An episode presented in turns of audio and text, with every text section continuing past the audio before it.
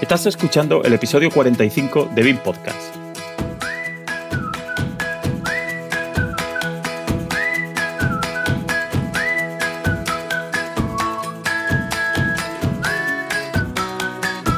Hoy hablaremos de transformación digital y lo haremos con acento alemán.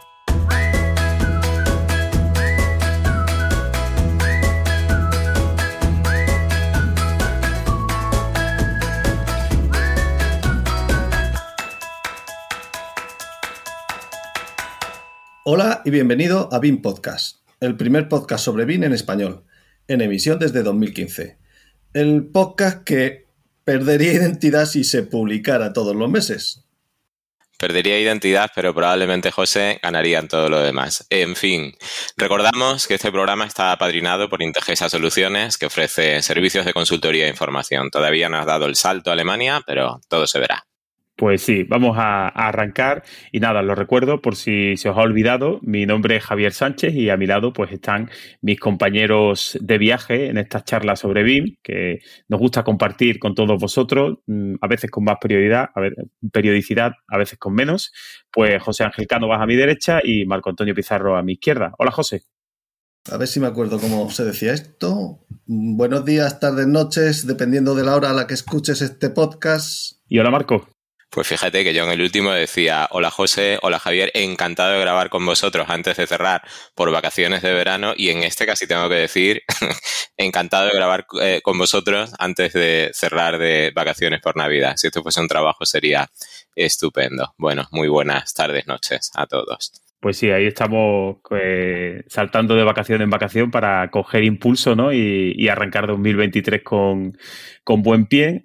Y bueno, pues después de esta pausa veraniega, este largo verano, ¿no? que nos ha traído, como dices, a las puertas de la Navidad, pues vamos a conectar con tierras donde la Navidad se vive de una forma muy especial. No estamos hablando del Polo Norte, pero casi, donde la gente se echa a la calle a pesar del frío y tampoco es Burgos, y el vino se toma caliente y creo que La Rioja tampoco, ¿no, José? Así que, ¿tú has probado alguna vez el Glühwein o vino caliente? Yo, tú sabes que yo no soy de vino, ni caliente menos, que soy más de refresco y de tortilla como debe ser, sin cebolla. Así que hoy descubriremos si en Salchichalandia hay gente muy cabal y sobre todo formal toman la tortilla de patatas como su propio nombre indica, con patatas, porque si no, no sería tortilla de patatas y de boya.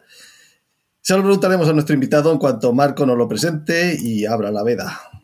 Venga, pues vamos a ello. Luego hablaremos de la tortilla, inevitablemente, pero vamos, ya te digo, José, que allí la patata se utiliza más en ensalada, en la salad, que chúpate esa, lleva cebolla. Y pepinillos, que probablemente tampoco te gustarán. Bueno, al lío. Todo esto para presentar a un sevillano, porque nuestro invitado es de Sevilla y eh, empezó allí a estudiar arquitectura en, el año 96, justo cuando empezaba yo. Éramos muchos, muchísimos en aquellos años los que nos juntábamos en primero de arquitectura y realmente no nos conocimos. Nos hemos conocido recientemente en el grupo de Insiders de Binras y eh, él, aunque con discontinuidades, entiendo, ha seguido vinculado a la escuela a pesar de emigrar a Alemania. Y ha seguido vinculado pues hasta este mismo año, año en que por fin ha presentado su tesis por la que hoy, por supuesto, le preguntaremos. Doctor, doctor Miguel Villegas Ballesta, un placer tenerle en BIM Podcast. Bienvenido. Muchísimas gracias, un placer estar con vosotros y un honor estar en el primer, en el primer podcast de BIM en español. Eh, lo de acento alemán espero remediarlo, yo espero no perder nunca mi acento de Triana, aunque sea incluso hablando en alemán. Pero bueno, la verdad es que eso, muchísimas, muchísimas gracias, sobre todo también por, por decir, ha presentado por fin y no ha presentado de una vez la tesis, que ha sido ya un poco el, culmen de esa vinculación, como dice. Pues sí, pues Miguel, encantado de, tenerte por aquí. Yo sí te conocí en la época de la escuela, aunque nosotros realmente yo creo que coincidimos yo empezando y tú terminando prácticamente. Aunque en esa, en esa fantástica época de la batalla entre planes que nos unió en la delegación de alumnos. Exactamente, ahí, ahí. Y también, bueno, por foros de internet y todo eso, que la verdad es que nunca nos hemos dejado de perder la pista dentro, dentro de lo que cabe, ¿no? Y bueno, pues precisamente por todos esos palos y por todas esas batallas y por todas esas cosas, pues eh, no teníamos muy claro eh, pues cómo encuadrar esta, esta charla, ¿no? Ya que, pues la verdad es que contigo te prestas a tener un montón de, temas de conversación, como por supuesto la tesis, ¿no? La propia experiencia de, emigrar a Alemania junto con, Lourdes, con tu pareja. Y bueno, pues eh, esa experiencia, diría, de alumno profesional, ¿no? Después, como arquitecto, de, esa difusión, de esa comunicación, sobre todo, pues, a partir de Arquitectónica y de todos esos side projects que han ido surgiendo alrededor, ¿no? Así que, bueno, pues por comenzar y pidiéndote que sea en un minutillo, ¿vale? Porque luego ya iremos desarrollando muchas de estas facetas. Pues la pregunta de siempre, ¿quién es Miguel Villegas y cómo acaba en Alemania eh, implantando BIM, hablando de información y elaborando sobre todo una tesis sobre arquitectura informacional? Pues relativamente, o sea, es sencillo casi explicar y en menos de un minuto. Pues, mm, soy arquitecto, y muy inquieto, muy, muy inquieto. No sé si es una virtud o un defecto de siempre, desde chiquitito. Y dentro de la historia de la tesis, la investigación en la que llevo o llevaba, vamos, llevo, porque no, creo que no la, no la quiero considerar terminada, de la que llevo muchos años, eh, surgió la oportunidad de hacer un periodo de investigación en el extranjero, de una espinita que Lourdes y yo teníamos clavada y dijimos, oye, nos vamos, venga, pues vámonos. Y hicimos las maletas y nos vinimos para acá. Y después de una beca muy cortita, que fueron unos cuatro o cinco meses en la universidad, eh, surgió la posibilidad de decir, oye, intentamos quedarnos y el intentamos quedarnos, pues nos ha llevado a los dos a un cúmulo de, ocasiones aprovechadas y de, de, suerte muy trabajada, como se suele decir, de suerte muy trabajada que ha hecho que las cosas salgan muy bien y que nos podamos quedar. Entonces, pues ha sido la situación. Me ha permitido la, estabilidad laboral y, doméstica, me ha permitido terminar la tesis y eh, también la, oportunidad de que aquí hay mucho trabajo y hay mucha oportunidad, pues me ha permitido abandonar un poco la, actividad que hacía antes como arquitecto arquitecto a la, a la, española, es decir, arquitecto que se encarga de todo y hace de todo lo que haya que hacer, y especializarme en temas de, herramientas digitales, básicamente. En los últimos años un poco más dedicado al BIM en concreto, pero empecé como especialista en diseño computacional y he ido evolucionando y he podido ir mejorando y cambiando de, trabajo dedicándome a esa, especialización, a esa especialidad sin tener que, variar mucho el, rumbo. Incluso ampliar la familia también. Sí, la, la, verdad es que la, ampliación de la familia surgió entre medio cuando había surgido la oportunidad de venirnos a Alemania con una beca Erasmus. Como yo digo, fue una, una Erasmus inserso, porque me la dieron con 38 años, y la pedí porque sabía que me podía beneficiar para la tesis y, no hacía falta, no tenía límite de edad, no había distancia de haber terminado la carrera en años, que ya hacía muchísimos años que la había terminado y entonces no había necesidad de tener un tutor, que eso después lo cambiaron y dije, bueno, voy a pedirla y me encontré con que me la dieron. Y entonces le dije a Lourdes, a mi mujer y mi socia en aquel momento, le dije, oye, ¿nos vamos? Le dijo, venga, vámonos. Y mientras preparábamos y no, porque teníamos que, el estudio lo teníamos en marcha, y teníamos que cerrar y teníamos que terminar proyectos y teníamos que ir, ir, cortando un poco lazos, ¿no? Y dejando las cosas bien amarradas. Pues eh, Lourdes se quedó embarazada y dijimos, oye, pues, pues, lo de donde caben dos, caben tres, ¿no? Y nos fuimos los tres, nos trajimos a un pequeño con 40 días que es sevillano y trijanero, pero también se ha criado en Alemania, ¿no? Pero como dicen muchas veces los amigos, dicen, no, este es el alemán. Digo, no, no, alemán no, él es, él de Triana y se le nota. Nada más que aterriza en Sevilla, le sube el volumen de voz y, empieza a moverse con una espontaneidad y una soltura que, lo hacen total y absolutamente español, como su padre y su madre. Qué maravilla. Muy bien, pues nada, vamos a hablar de esa genética eh, hispano-germánica y eh, vamos a utilizar el, programa para desgranar todo esto que has avanzado. Nosotros somos muy germánicos, al menos en lo que a estructuración a priori del programa se refiere, y solemos estructurar pues tres bloques eh, claros en el programa. En este caso, y habida cuenta de que vamos a tratar, pues, lo decía Javier, muchos temas aparentemente estancos, que en realidad no lo serán, vamos a presentar bloques con un orden quizás distinto a como solemos hacerlo. Vamos a comenzar por la experiencia personal, solemos dejarla para el final, y más tarde entraremos en cuestiones académicas o profesionales que eh, probablemente se entiendan mejor una vez hayamos hablado de esa experiencia personal. Así que vamos a plantear tres bloques. El primero, pues, que podríamos denominar así, experiencia personal, pues eh, nos has avanzado un poco, pero vamos a desarrollar cuándo y por qué un sevillano decide emigrar a Alemania, cuando inevitablemente traza comparaciones, porque supongo que es inevitable cuando uno llega de un sitio a otro y ve que las cosas se hacen quizás de forma distinta, que le llama la atención desde el punto de vista profesional y personal. Un segundo bloque, pues que vamos a intentar centrar en la tesis, te vamos a preguntar pues directamente y a bocajarro qué es eso de la arquitectura informacional ¿Y qué tiene que ver eso con el BIM? Eh? Y, quizás, pues, ¿qué podemos hacer ahora que no podíamos hacer hace 10 años, que creo que es el tiempo aproximadamente que te ha llevado la tesis? ¿Y qué intuyes que, podremos hacer dentro de 10 años, quizás? Eh? Porque, bueno, las tesis siempre sirven, o, algunas de las tesis siempre sirven un poco para avanzar ese futuro que casi se toca con las manos. ¿eh?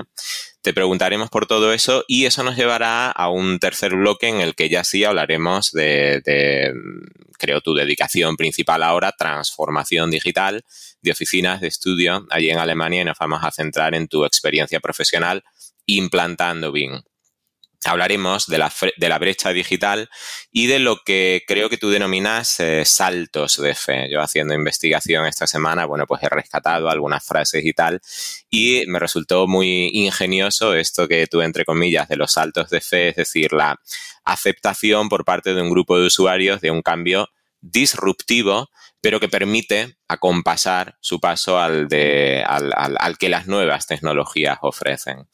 Así que, bueno, pues con esa estructuración encima de la mesa, aunque solo sea para que vuele por los aires, José, si te parece, comienzas con el primer bloque. ¿El de la experiencia personal? Pues Efectivamente. Pues sí, pues antes de que entremos en tecnicismos escurridizos, te lo preguntaba antes, Javier, en un minuto, así que vamos a dejar que te explayes un poco más en lo que no has contado ya. Lo de por qué te vas a Alemania más o menos ha quedado claro, pero ¿sabías alemán? ¿Cómo es la primera etapa y cuándo consideras que comienzas a pillarle el punto a los alemanes? Porque es que tienen, son especialitos. Eh, alemán, eh, lo, lo, tenía, pero lo tenía casi como de, cuando era chico casi, ¿no? Yo nunca he sido deportista y entonces mi madre, que tuvo una intuición fantástica muy clara, me dijo, tú no te vas a pegar las tardes delante de la tele y como no te gusta hacer deporte, pues vas a aprender idiomas, ¿no? Entonces pues me mandó a estudiar idiomas desde muy pequeñita. Empecé con el inglés con cinco años, creo, seis años, en las típicas academias que había entonces para niños y demás, ¿no? Toda la historia cuando me harté del inglés y, modestia aparte ya tenía un nivel bastante más que aceptable, pues ella con otra buena intuición dijo, cambiamos, alemán. Y me mm, plantó a estudiar alemán y, mientras tanto, pues los veranos pues, me los pasaba o en Irlanda o en, o en Alemania. Entonces tuve ocasión, gracias a mis padres, como digo, de, venir varios veranos a hacer intercambios culturales. O sea, mientras no eran intercambios porque no venía nadie de vuelta a Sevilla. Entonces yo venía y me pegaba un mes en Alemania estudiando alemán totalmente eh, inmerso con amigos y con, una familia fantástica que me acogía. Y, eso me ha permitido pues, aprender alemán con una cierta solidez. Cuando empecé la carrera, pues tuve que dejarlo, evidentemente, como casi todos los que hemos tenido una afición paralela o, una actividad extraescolar en el instituto, llegó a arquitectura y ya no había tiempo para más y, y abandoné el alemán. Pero cuando nos vinimos, pues me tuve que tirar a la piscina. Nos arriesgamos. La, beca, como os decía antes, la beca de, investigación para la tesis la pude hacer en inglés, era en la universidad, pero el instituto al que estaba asociado eh, hacía todas las clases en inglés, entonces no tuve mucho problema y pude hacer la, la estancia en inglés, pero cuando empecé a trabajar, muy poco tiempo después, me tuve que tirar a la piscina y me tuve que, poner a hablar en, alemán directamente. Entonces, pues mm, sigo teniendo, no he podido estudiar desde que llegamos, no he tenido tiempo para estudiar, he tenido que estar con la tesis o trabajando, pero creo que mi alemán ha evolucionado. Lo que pasa es que sigo con la mosca detrás de la oreja, siempre pensando en la cantidad de, patas que estaré metiendo cuando estoy hablando en, en alemán. ¿no? Lo que pasa es que mis primeros jefes un día que, me lamentaba yo diciendo, no, es que hay que ver el idioma, lo llevo mal, no sé qué, y me dijeron, Miguel, ni nosotros, ni ningún compañero, ni ningún cliente se ha quejado todavía de tu alemán, así que es más que suficiente. Dije, fantástico, ya esa es la tranquilidad. Entonces, si es suficiente, si nadie se ha quejado nunca, es fantástico, ¿no? Entonces ya, o sea, no es fantástico, es suficiente. Yo sé que meto muchas patas, el alemán con las declinaciones, las conjugaciones es súper complejo y, los cambios de los géneros entre palabras que no coinciden con los con los, españoles o los ingleses, por ejemplo, que son, son iguales, pues es, una locura, ¿no? Es una locura acordarse nada más de, algo que tiene que ser la diferencia, lo de, ejemplo de siempre, ¿no? La, la, Sol y el Luna, ¿no? Nada más que los millones de cambios que hay en ese sentido hacen que tengas la seguridad que sí o sí te vas a estar equivocando, ¿no? Entonces yo ya he asumido que me da igual equivocarme y hablo, hablo y me expreso y sigo y sigo y, y, para adelante, ¿no? Y, y, lo que me decías de la, la pregunta de, de, cuándo le pillamos el punto, pues todavía no, ¿no? Pero eh, Marco hacía una puntualización antes, ¿no? El tema de, las comparaciones, ¿no? Cuando llegas siempre tiendes, ¿no? o sea, ser extranjero, creo que nos lo ha dado los dos, Lourdes y yo lo hemos comentado muchas veces, eh, nos ha dado mucha empatía con la, con la migración, ¿no? Y nos hemos dado cuenta de que nosotros creemos que hay, hay, una jerarquía enorme de, condiciones de migración y nosotros creo que estamos en una jerarquía alta por ser técnico, por estar dentro de la Unión Europea, por las facilidades burocráticas y demás, pero te da mucha empatía porque mm, trabajar en, en, otro país, en otra cultura, en otro idioma es muy difícil. Es muy, muy difícil. Si trabajar en tu propia casa es difícil, trabajar fuera se hace el doble o el triple difícil, ¿no? Entonces nos ha, nos ha dado mucha empatía con la gente que, va a España a jugarse la vida buscando trabajo, buscando otras condiciones mejores, ¿no? Y al principio pues hacíamos muchas comparaciones, ¿no? siempre decíamos, no, es que en España se hace así, ¿no? Es que en Alemania se hace de otra forma. Y yo me di cuenta de que cabían dos posibilidades. Es decir, o, hacías una comparación y quedabas un poco de soberbio, ¿no? decir, no, es que en España se hace mejor por esto, por esto, por lo otro. Entonces, la respuesta era un poco como la cara de, nuestros interlocutores alemanes, era un poco como decir que yo, ¿a qué vienes, no? Si de soberbio, o te lamentabas, no, hay que ver en España es que la situación, entonces quedaba un poco patético, ¿no? Decir, uy, pobrecito, el españolito que viene. Entonces hemos decidido dejar de contar esas comparaciones, nos las contamos nosotros en casa cuando aprendemos cosas nuevas, cuando nos damos cuenta de cosas nuevas, pero no las compartimos con, los demás, preferimos quedárnoslas para nosotros para, porque las comparaciones al final son odiosas, ¿no? Como dice el refrán. Y, todavía estamos aprendiendo y todavía estamos dándonos cuenta de, de, las diferencias de la cultura y cómo adaptarnos y cómo intentar trabajar mejor y cómo intentar hacer las cosas de otra forma. Sí, pues no, seremos nosotros los que alimentemos o te pidamos que alimenten los clichés o los estereotipos, ¿no? Pero bueno, eh, está claro que hay una comparativa, más allá de formas de vida, de formas de, entender, de organizarse como sociedad, ¿no? Pues realmente sí hay cuestiones, vamos a decir, un poco académicas, ¿no? Que eh, que sí debe haber un, un impacto, ¿no? O, ese, ese, cierto choque, ¿no? Sobre todo pensando en la formación que recibe un arquitecto español frente a la que recibe un arquitecto alemán, ¿no? ¿Qué, qué te llamó más, más, la atención de este choque, ¿no? Mm, digamos que el haberte formado como arquitecto español te ha llevado a tratar más o con ingenieros o con arquitectos, un poco dónde te sitúa o dónde te ves tú que se sitúa la figura del arquitecto dentro un poco de esa jerarquía, de esa cadena de mando de un proyecto, vamos a decirlo, ¿no? O del desarrollo de proyectos. Eh, una reflexión que hacemos nosotros un poco en voz alta, ¿eh? no, es una comparación porque creo que es un poco un, hecho, ¿no? Eh, es que, o, lo decimos nosotros así, ¿no? Decir, nosotros en Alemania y en España llega un cliente, te encarga un edificio y terminas construyendo un edificio, es decir, la arquitectura tiene un origen parecido y un resultado parecido en los dos países, pero el proceso intermedio es como construir en otro planeta. Es decir, las reglas de juego es como comparar el, fútbol y el voleibol, ¿no? Es decir, es otro juego. Hay una pelota y hay jugadores, pero es otro juego, ¿no? Es decir, no, no es otra cosa. Entonces, sí nos hemos dado cuenta de que hay cambios muy fuertes en la, en la disciplina, en la profesión, pero también cosas que creemos que tienen que ver con la cultura, ¿no? es decir, con cómo se estructura la sociedad alemana alrededor de la normativa, de las responsabilidades, alrededor del trabajo en equipo, alrededor de la asunción de tareas, alrededor de la, libertad del individuo, alrededor de la toma de decisiones. Todo eso son, son son cambios que y no son no son comparativos en, el sentido de decir uno es mejor otro peor sino son simplemente diferencias muy claras entonces básicamente resumiendo mucho la diferencia fundamental es que aquí eh, las disciplinas eh, tienen sus especialidades. Es decir, entonces aquí hay ingenieros dedicados a las instalaciones, ingenieros dedicados a las estructuras, fundamentalmente, y los arquitectos. Esos son los tres grandes grupos.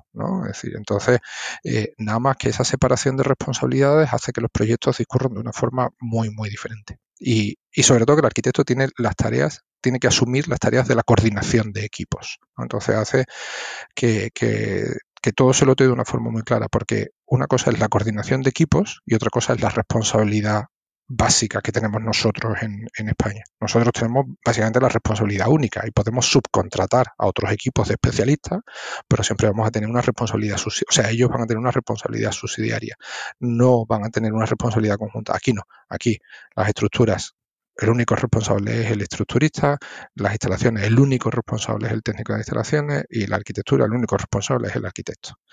Que después hay que discernir de quién es la culpa en caso de problemas, sí, y eso es una batalla y, de una de las cosas más, más terribles que puede pasarte en Alemania es que tengas una demanda o tengas un problema judicial pero, pero está muy claro. Entonces, eso lleva a que, a que, eso, las responsabilidades estén muy, muy bien delimitadas, pero la toma de decisiones siempre es una cadena, ¿no? O, una pelota que, poniéndolo en el buen sentido, si la pelota va blanca es de nieve, si la pelota va de marrones, os podéis imaginar, no hace falta decir de qué es la pelota, ¿no? Y se encadenan unas con otras, ¿no? Y dice, oye, ¿esto por qué se hace así? ¿Por qué el estructurista hace esto? No, porque se lo ha dicho el arquitecto. Y el arquitecto, ¿por qué acepta lo que ha dicho el estructurista? No, porque lo ha dicho el estructurista. Y si el arquitecto toma una decisión en contra del estructurista, está asumiendo responsabilidades y puede haber derivadas eh, judiciales o de reclamaciones, entonces nadie le lleva la contraria al otro, entonces lo que decía, ¿no? Si todo va bien, pues todo sale muy bien. Si todo va mal, o sea, si hay algún problema, pues ese problema se va haciendo más grande, más grande, más grande, más grande, porque nadie le lleva la contraria al otro. En el sentido de que cada uno tiene sus parcelas y sus responsabilidades, ¿no? Entonces se hace, se hace un poco difícil.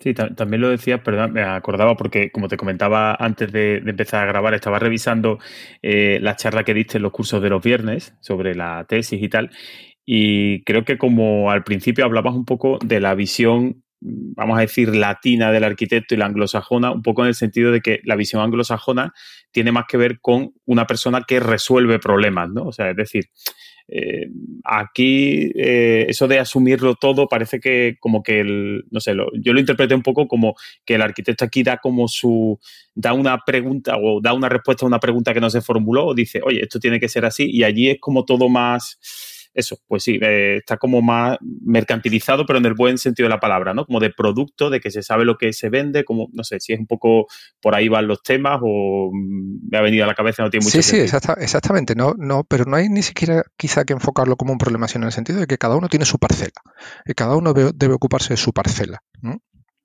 Y hay otra cosa que en el, en el tema de trabajo, que, quizá vaya un poco también en el tema de la, filosofía y de la inserción, y yo creo que es en general, que es algo que hemos comentado con otros amigos españoles que están aquí trabajando, que es nuestra versatilidad, ¿no? En ese sentido de que, los arquitectos españoles servimos para todo, pero porque estamos acostumbrados a encargarnos de todo. Entonces, yo hago siempre el mismo chiste, ¿no? Es decir, en, en España te llega un jefe y te dice esto porque está así, y tú sabes que lo que te está queriendo realmente decir es cuándo me vas a solucionar este problema. ¿No? No te está preguntando la causa ni el origen, no, no, te está preguntando cuándo me vas a solucionar este problema. Y tú coges el problema y te encargas de solucionarlo y de, llevarlo hasta el final. Si aquí en Alemania un jefe te pregunta esto por qué está así y tú le dices, pues no lo sé porque no es mi proyecto, la respuesta es totalmente válida. Tu jefe te dice, ah, vale, estupendo, y se marcha y no hay ni, ni enfado, ni problema, ni represalia, ni nada por el estilo. Tú le has dicho a tu jefe que no es tu proyecto, no es tu parcela de trabajo. Se lo has dejado claro, siempre que sea verdad, evidentemente, ¿no? Pero te lo has dejado claro y ya está, no pasa nada. Ahora, ¿qué pasa? Que si tú con la mentalidad española le dices a tu jefe, no sé, pero no te preocupes que yo lo soluciono, a tu jefe se le ponen los ojos como platos, te hace la ola y te dice, eres un crack. Y se va contento, y se va muy contento.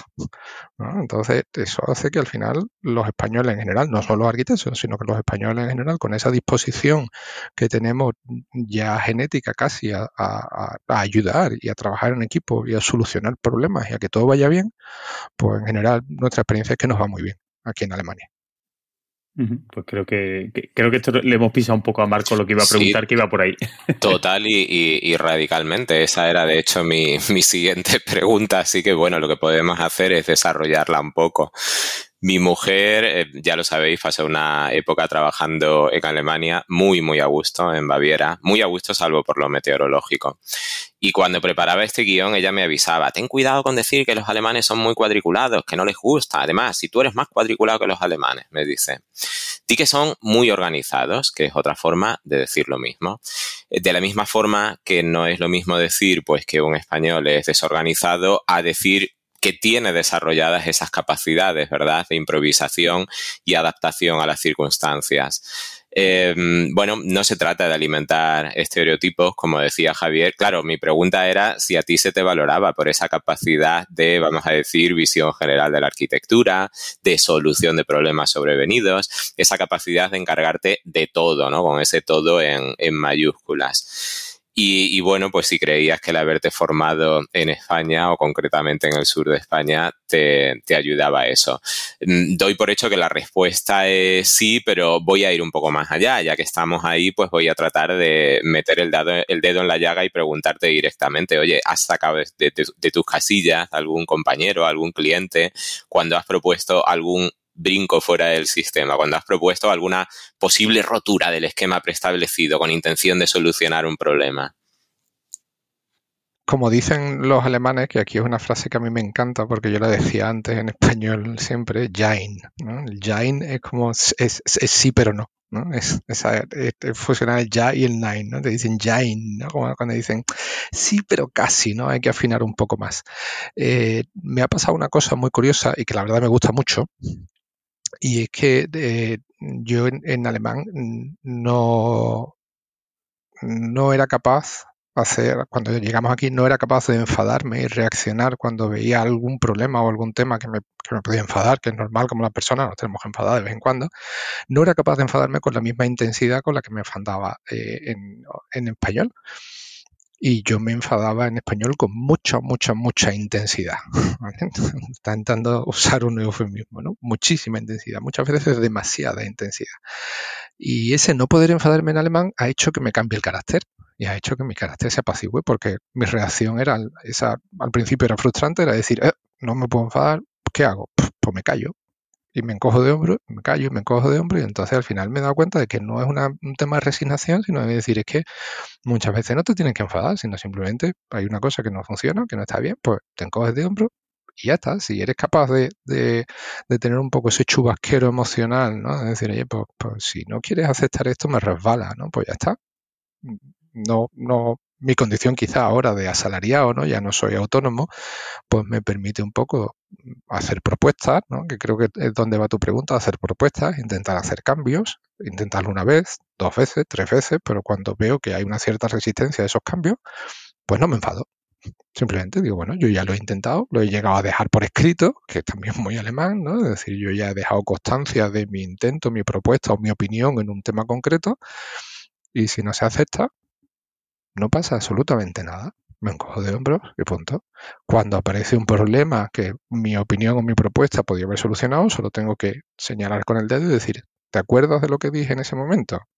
Ya está. No discuto, no digo yo tenía razón, ni me, sino simplemente te acuerdas.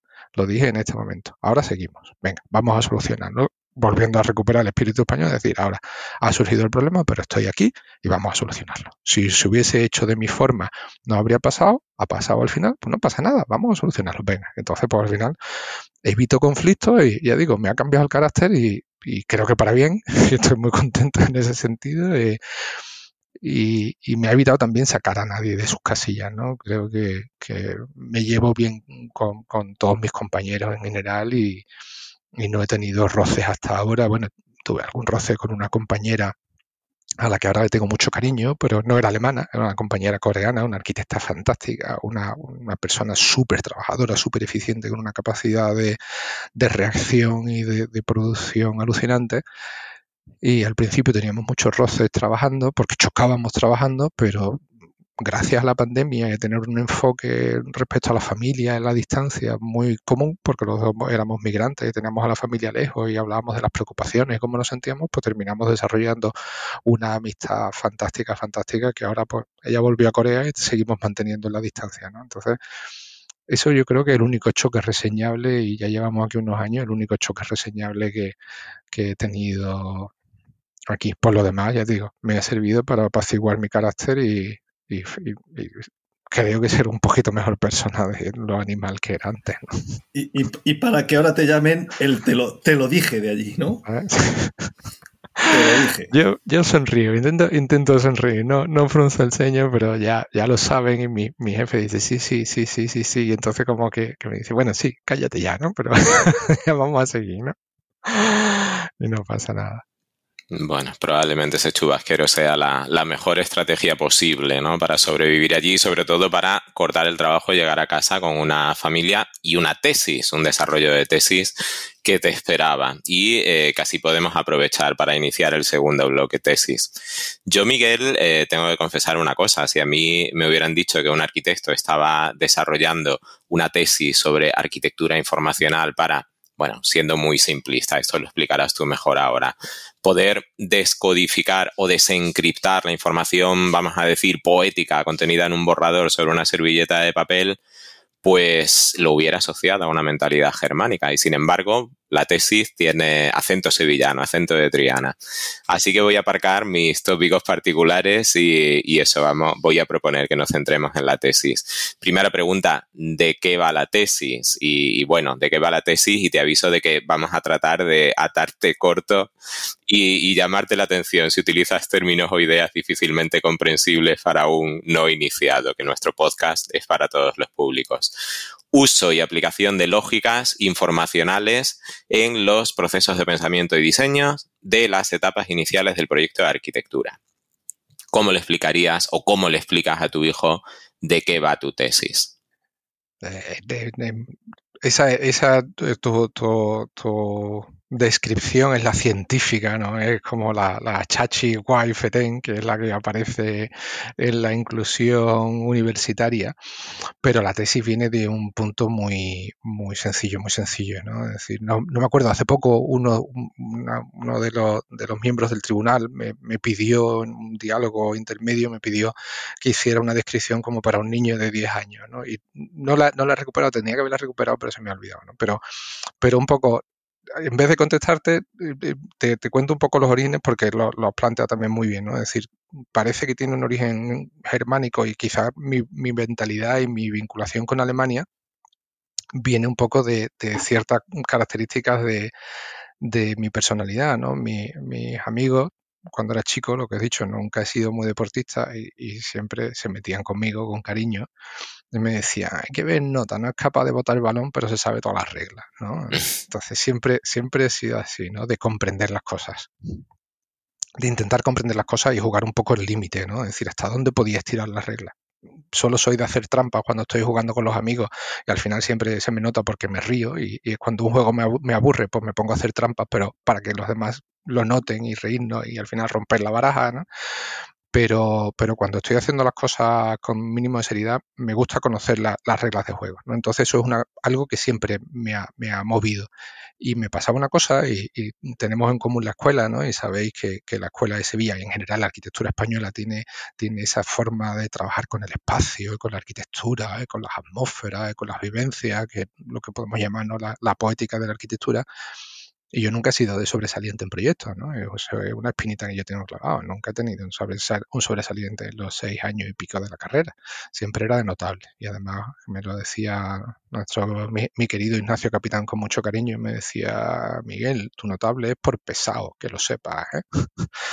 no, no por calidad de los proyectos, sino por pesado, por machacar, por machacar, por machacar y yo veía compañeros fantásticos, ¿no? Que, tuve la suerte, por ejemplo, siempre se me viene a la cabeza de, de, estudiar con los días Recasen, ¿no? Que, que llevaban la arquitectura en la genética y aparecían con esos bocetos, unos proyectos maravillosos, ¿no? Dibujados con una soltura y una frescura. Yo decía, mi, mi pregunta siempre era, era una envidia sana, ¿no? Pero siempre era una pregunta de decir, qué pasa en sus cabezas. ¿no? Yo quiero, no, no es que yo quisiera saber hacer eso, sino decir, yo quiero entender eso, ¿no? ¿Qué es lo que pasa en sus cabezas para pensar esas maravillas que estamos viendo en un papel, ¿no?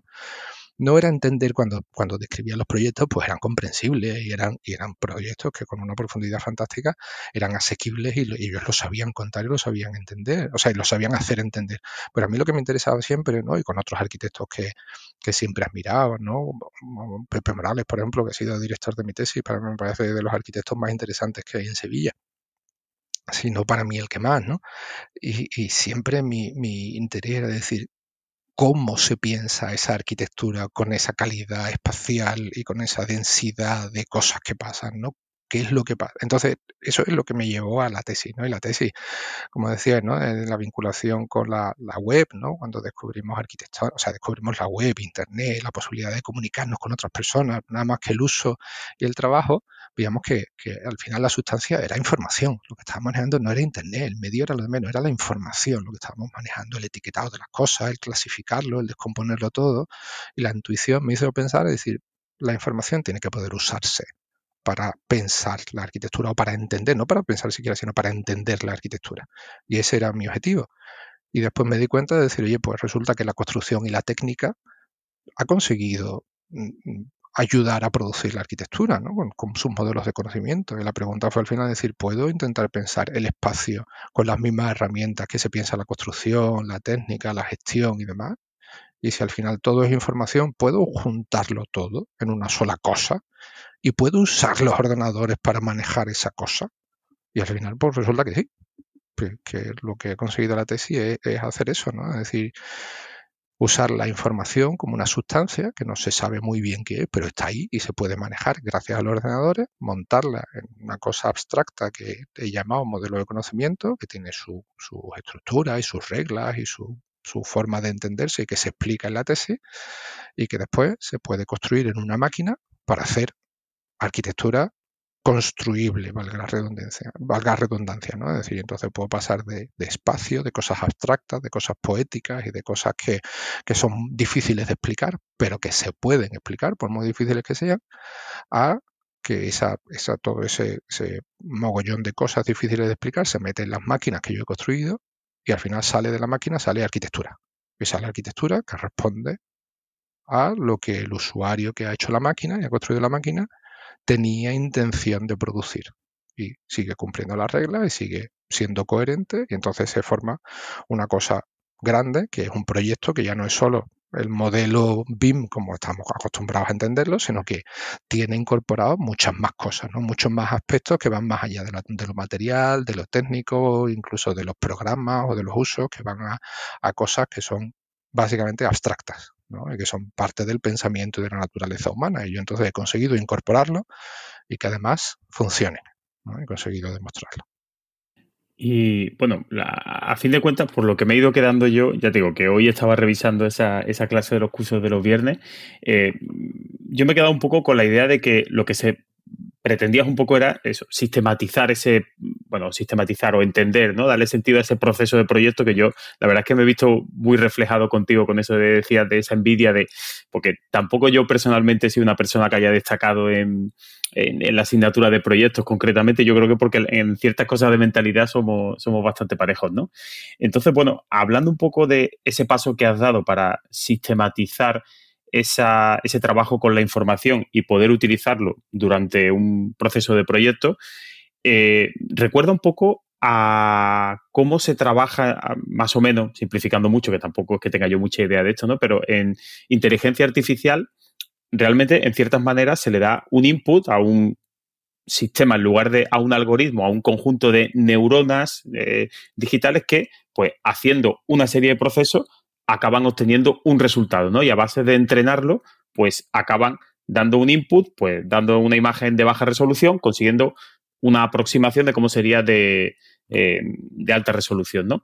Eh, ¿Crees que puede tener alguna aplicación este, bueno, pues toda, todo este campo de conocimiento que has creado y que estás todavía investigando para poder aplicarlo con inteligencia artificial y para poder, no sé, dotarlo de, mayor complejidad o llegar a resultados que incluso ni tú mismo, como le suele ocurrir a la gente que entrena muchos motores neuronales, ¿no?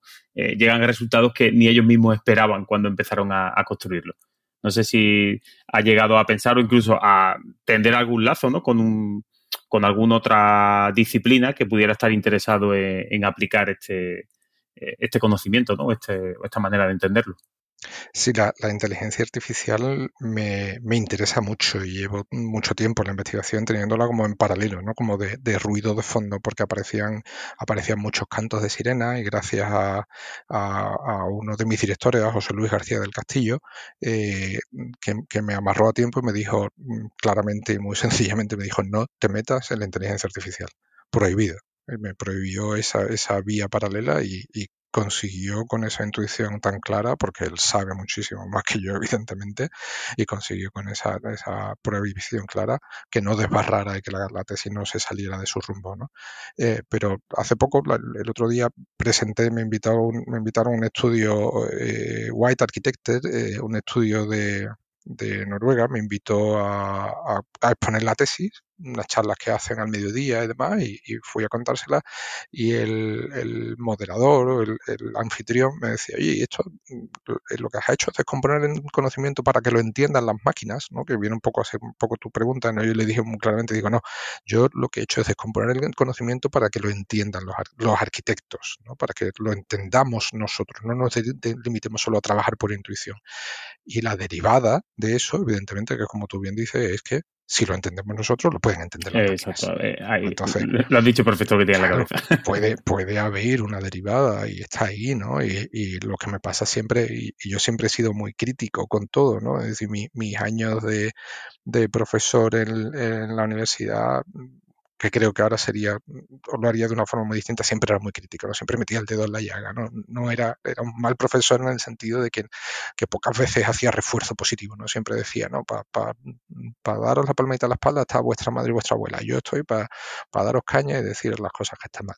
No es tampoco una forma operativa de, de dar clase y me he dado cuenta, por desgracia, muchos años después, pero en ese sentido, siempre que he visto las cosas de, inteligencia artificial asociada a la arquitectura, le puedo poner los pelos siempre muy claramente. Y todas son visiones muy parciales, muy parciales. La, arquitectura es una cosa tan compleja, tan compleja, que no hay red neuronal suficientemente densa todavía como para encargarse de todo. Entonces, todas las cosas que vemos son parciales, son ejercicios muy pequeños, son ejercicios que hacen, que hacen unos saltos mortales entre medio y que en el que hay, que, hay unos vacíos súper gordos. De repente dice, oye, que si miras claramente, este vacío te lo, te lo has juntado tú, pero aquí no hay nada entre medio, entre un punto y otro, ¿no? Entonces, no, queda muy lejos, pero yo creo que, no creo que, haya, como se dice siempre, el miedo, ¿no? Es decir, ¿nos va, a, sustituir la inteligencia artificial? No, no nos va a sustituir la inteligencia artificial. Siempre va a haber, sitio para la creatividad humana, pero la inteligencia artificial para mí está en, en darnos soporte, y, dónde deberíamos estar aplicando la inteligencia artificial, que creo que es una laguna que estamos perdiendo, o sea, que, es un vacío que estamos dejando, es decir, en, decir, generar sistemas de acotado automático, por ejemplo, que tú termines un modelo y tengas tus plantas preparadas y digas, ahora quiero que me lo acotes y que me lo acotes bien. Eso es lo que tiene que hacer una inteligencia artificial, eso es lo que tiene que hacer una máquina, ¿no? Es decir, oye, ahora quiero darte un modelo y quiero que me des un modelo y dar unas, una serie de reglas preestablecidas y que la medición salga fetén y que me hayas detectado todas las excepciones puntuales a las reglas porque ya te he entrenado con 18 modelos que como yo quiero que sean y entonces has aprendido a hacer esto, ¿no? Esas tareas mecánicas que necesitan de repetición, necesitan de aprendizaje y que pueden tener un punto de creatividad, pero que también tienen un punto de, de monotonía que es en la que las máquinas no pueden ayudar. No en decir, oye, hazme mm, la casa más chula del mundo. No, para eso no están las máquinas. Las máquinas no están para crear belleza o atmósfera o para sustituir la creatividad humana. Las máquinas están para quitarnos el trabajo sucio, el trabajo duro y, el trabajo fatigoso. Y eh, Miguel, a mí me gustaría preguntarte, has estado hablando de creatividad, ha surgido el término y bueno, a mí se me ha encendido una bombilla de posible pregunta. Eh, nos has tranquilizado en el sentido de que piensas que los ordenadores no harán los proyectos por nosotros de aquí a, bueno, al, corto medio plazo, al menos. Eh, yo creo que sería inevitable pues que en algún momento eh, eso suceda, pero bueno, mientras no suceda, mientras nosotros ejerzamos, ¿verdad? Ya nos quedamos tranquilos. Em, a ver, formulo la pregunta. En el paso de un documento de alto nivel de abstracción, es decir, la servilleta del papel, a una propuesta concreta, al, plano acotado, ya que estábamos hablando de cotas, hay que tomar decisiones, desde la decisión, eh, digamos, absolutamente insustancial de dónde colocar a una cota, a dónde colocar una ventana, a dónde colocar un tabique o un elemento delimitador de un salón, por ejemplo. Bien, em, no es lo mismo un salón, vamos a decir, grande y luminoso, que podría ser un input, ¿verdad? A eh, tener un salón de 37 metros cuadrados con un ventanal orientado a suroeste en no sé qué latitud. Yo creo que ahí es donde em, podemos colocar, em, bueno, a ver si consigo formular la pregunta. O se acotan mucho el catálogo de soluciones posibles y se ataca con una estructura condicional, discreta, o se tira de inteligencia artificial y entonces dejamos que la máquina decida por nosotros, ¿no? A la mierda, la poesía y la autoría. ¿Cómo afrontas tú desde tu tesis esa, esa disyuntiva? En algún momento eh, hablas del empoderamiento, no recuerdo muy bien, del empoderamiento del autor, de la creatividad, cómo se conjuga eso con toda esa parte de automatización que va por detrás. La pregunta está fantásticamente formulada y, me encanta, ¿no? Es decir, eh, para mí el proceso de automatización lo tengo que usar, o sea, tengo que coger con alfileres, porque y, he hecho muchas veces la analogía, al final no lo he hecho en algún, varias presentaciones que he hecho ya del tema, nunca he usado las diapositivas, ¿no? pero siempre al final lo cuento, pero algún día usaré las diapositivas. Eh, eh, siempre hago la, analogía de las dos películas de Alien, ¿no? las dos primeras películas de Alien. La primera, Ripley coge una escopeta ¿no? y se carga el bicho y, y al final gana en la película y sale al final, bueno, se escapa, no sé qué, bueno, pero es un bicho más o menos menos chico, que a todos en la primera nos da mucho miedo, pero ella puede, ¿no? Con su cuerpo y un arma, pues puede ganarle. Pero en la segunda película, lo que Ripley, la protagonista, usa es un exoesqueleto, ¿no? Que se lo coasca, se lo pone encima, ella se mete dentro y se carga a la madre de todos los aliens, ¿no? Es decir, ese bicho gigante y enorme, pero sigue siendo ella sola, sigue siendo su cuerpo, lo que pasa que esta vez la herramienta es mucho más grande. Pero no es un robot automatizado a la que ella le da las órdenes o al que ella le da las órdenes para que se cargue el bicho. Ella lo conduce, ella lo maneja. Ese, eso es a lo que yo me refiero con el empoderamiento. Entonces, a tu pregunta de decir, oye, ¿dónde está la creatividad? ¿Es una restricción del catálogo es una, la incorporación de la inteligencia artificial? Lo que creo que es una aportación de mi modelo, y no lo he encontrado hasta ahora en otros, y, y siempre puede haber una fuente que alguien me diga, oye, no, es que tú no te has leído esta puede ser, ¿no? Pero en, los años que llevo de investigación no lo he encontrado. Y es que mi modelo de conocimiento, mi propuesta, además de incorporar las máquinas y la automatización, el conocimiento y las reglas y todo eso, incorpora el dónde coloco la ventana, aquí. Y ese aquí lo dice el arquitecto. Y entonces es cuando aparece la incorporación de esa servilleta de papel, y es que en el que está en el modelo y con el que he hecho los experimentos, que es un dibujo de CAD muy básico es un dibujo de CAD muy básico. Hice un experimento con usuarios en los que le daba esa máquina que yo había construido para que la usaran y los vi usarlo y los vi manejar ese dibujo de CAD, que eran unas líneas sueltas. ¿no? Yo les había dicho, oye, pues este dibujo, este contorno exterior es la envolvente exterior de la casa y estos son unos patios y esto los mueves por aquí. Ahora colocas el programa de esta forma. Les había dado unas nociones básicas del uso de la herramienta y tengo alguna demostración en YouTube de propios, no, no, de los participantes del experimento, porque tenía que ser anónimo y, lo tengo yo y, es, no, no, lo puedo divulgar, pero la sensación de satisfacción era fantástica, ¿no? En el sentido de que ellos tenían ese control, tenían ese empoderamiento, manejaban ese boceto a, placer, ¿no? Según les estaba apeteciendo y lo hacían más grande, más chico y después cuando activaban la máquina, cuando activaban la automatización, que era la conversión de ese boceto abstracto en arquitectura construida y veían que aparecía ese modelo en, el software BIM que usé para el experimento, las caras de satisfacción, yo tenía la cámara conectada cuando ellos estaban haciendo el experimento, las caras de sorpresa, de satisfacción, de ¡Wala! Tío, que funciona, ¿no? Para mí era súper gratificante, ¿no? No solo controlar los tiempos y decir, oye, pues han sido más rápidos, han sido más efectivos, han hecho esto, han hecho lo otro, sino sus reacciones con en, lo personal, en lo humano, eso es lo que yo me llevo ¿no? del experimento con la tesis. ¿no? Y les daba las gracias a, todos los que participaban, porque además el experimento era largo, eran tres horas los que se pegaban conmigo entre una cosa y otra.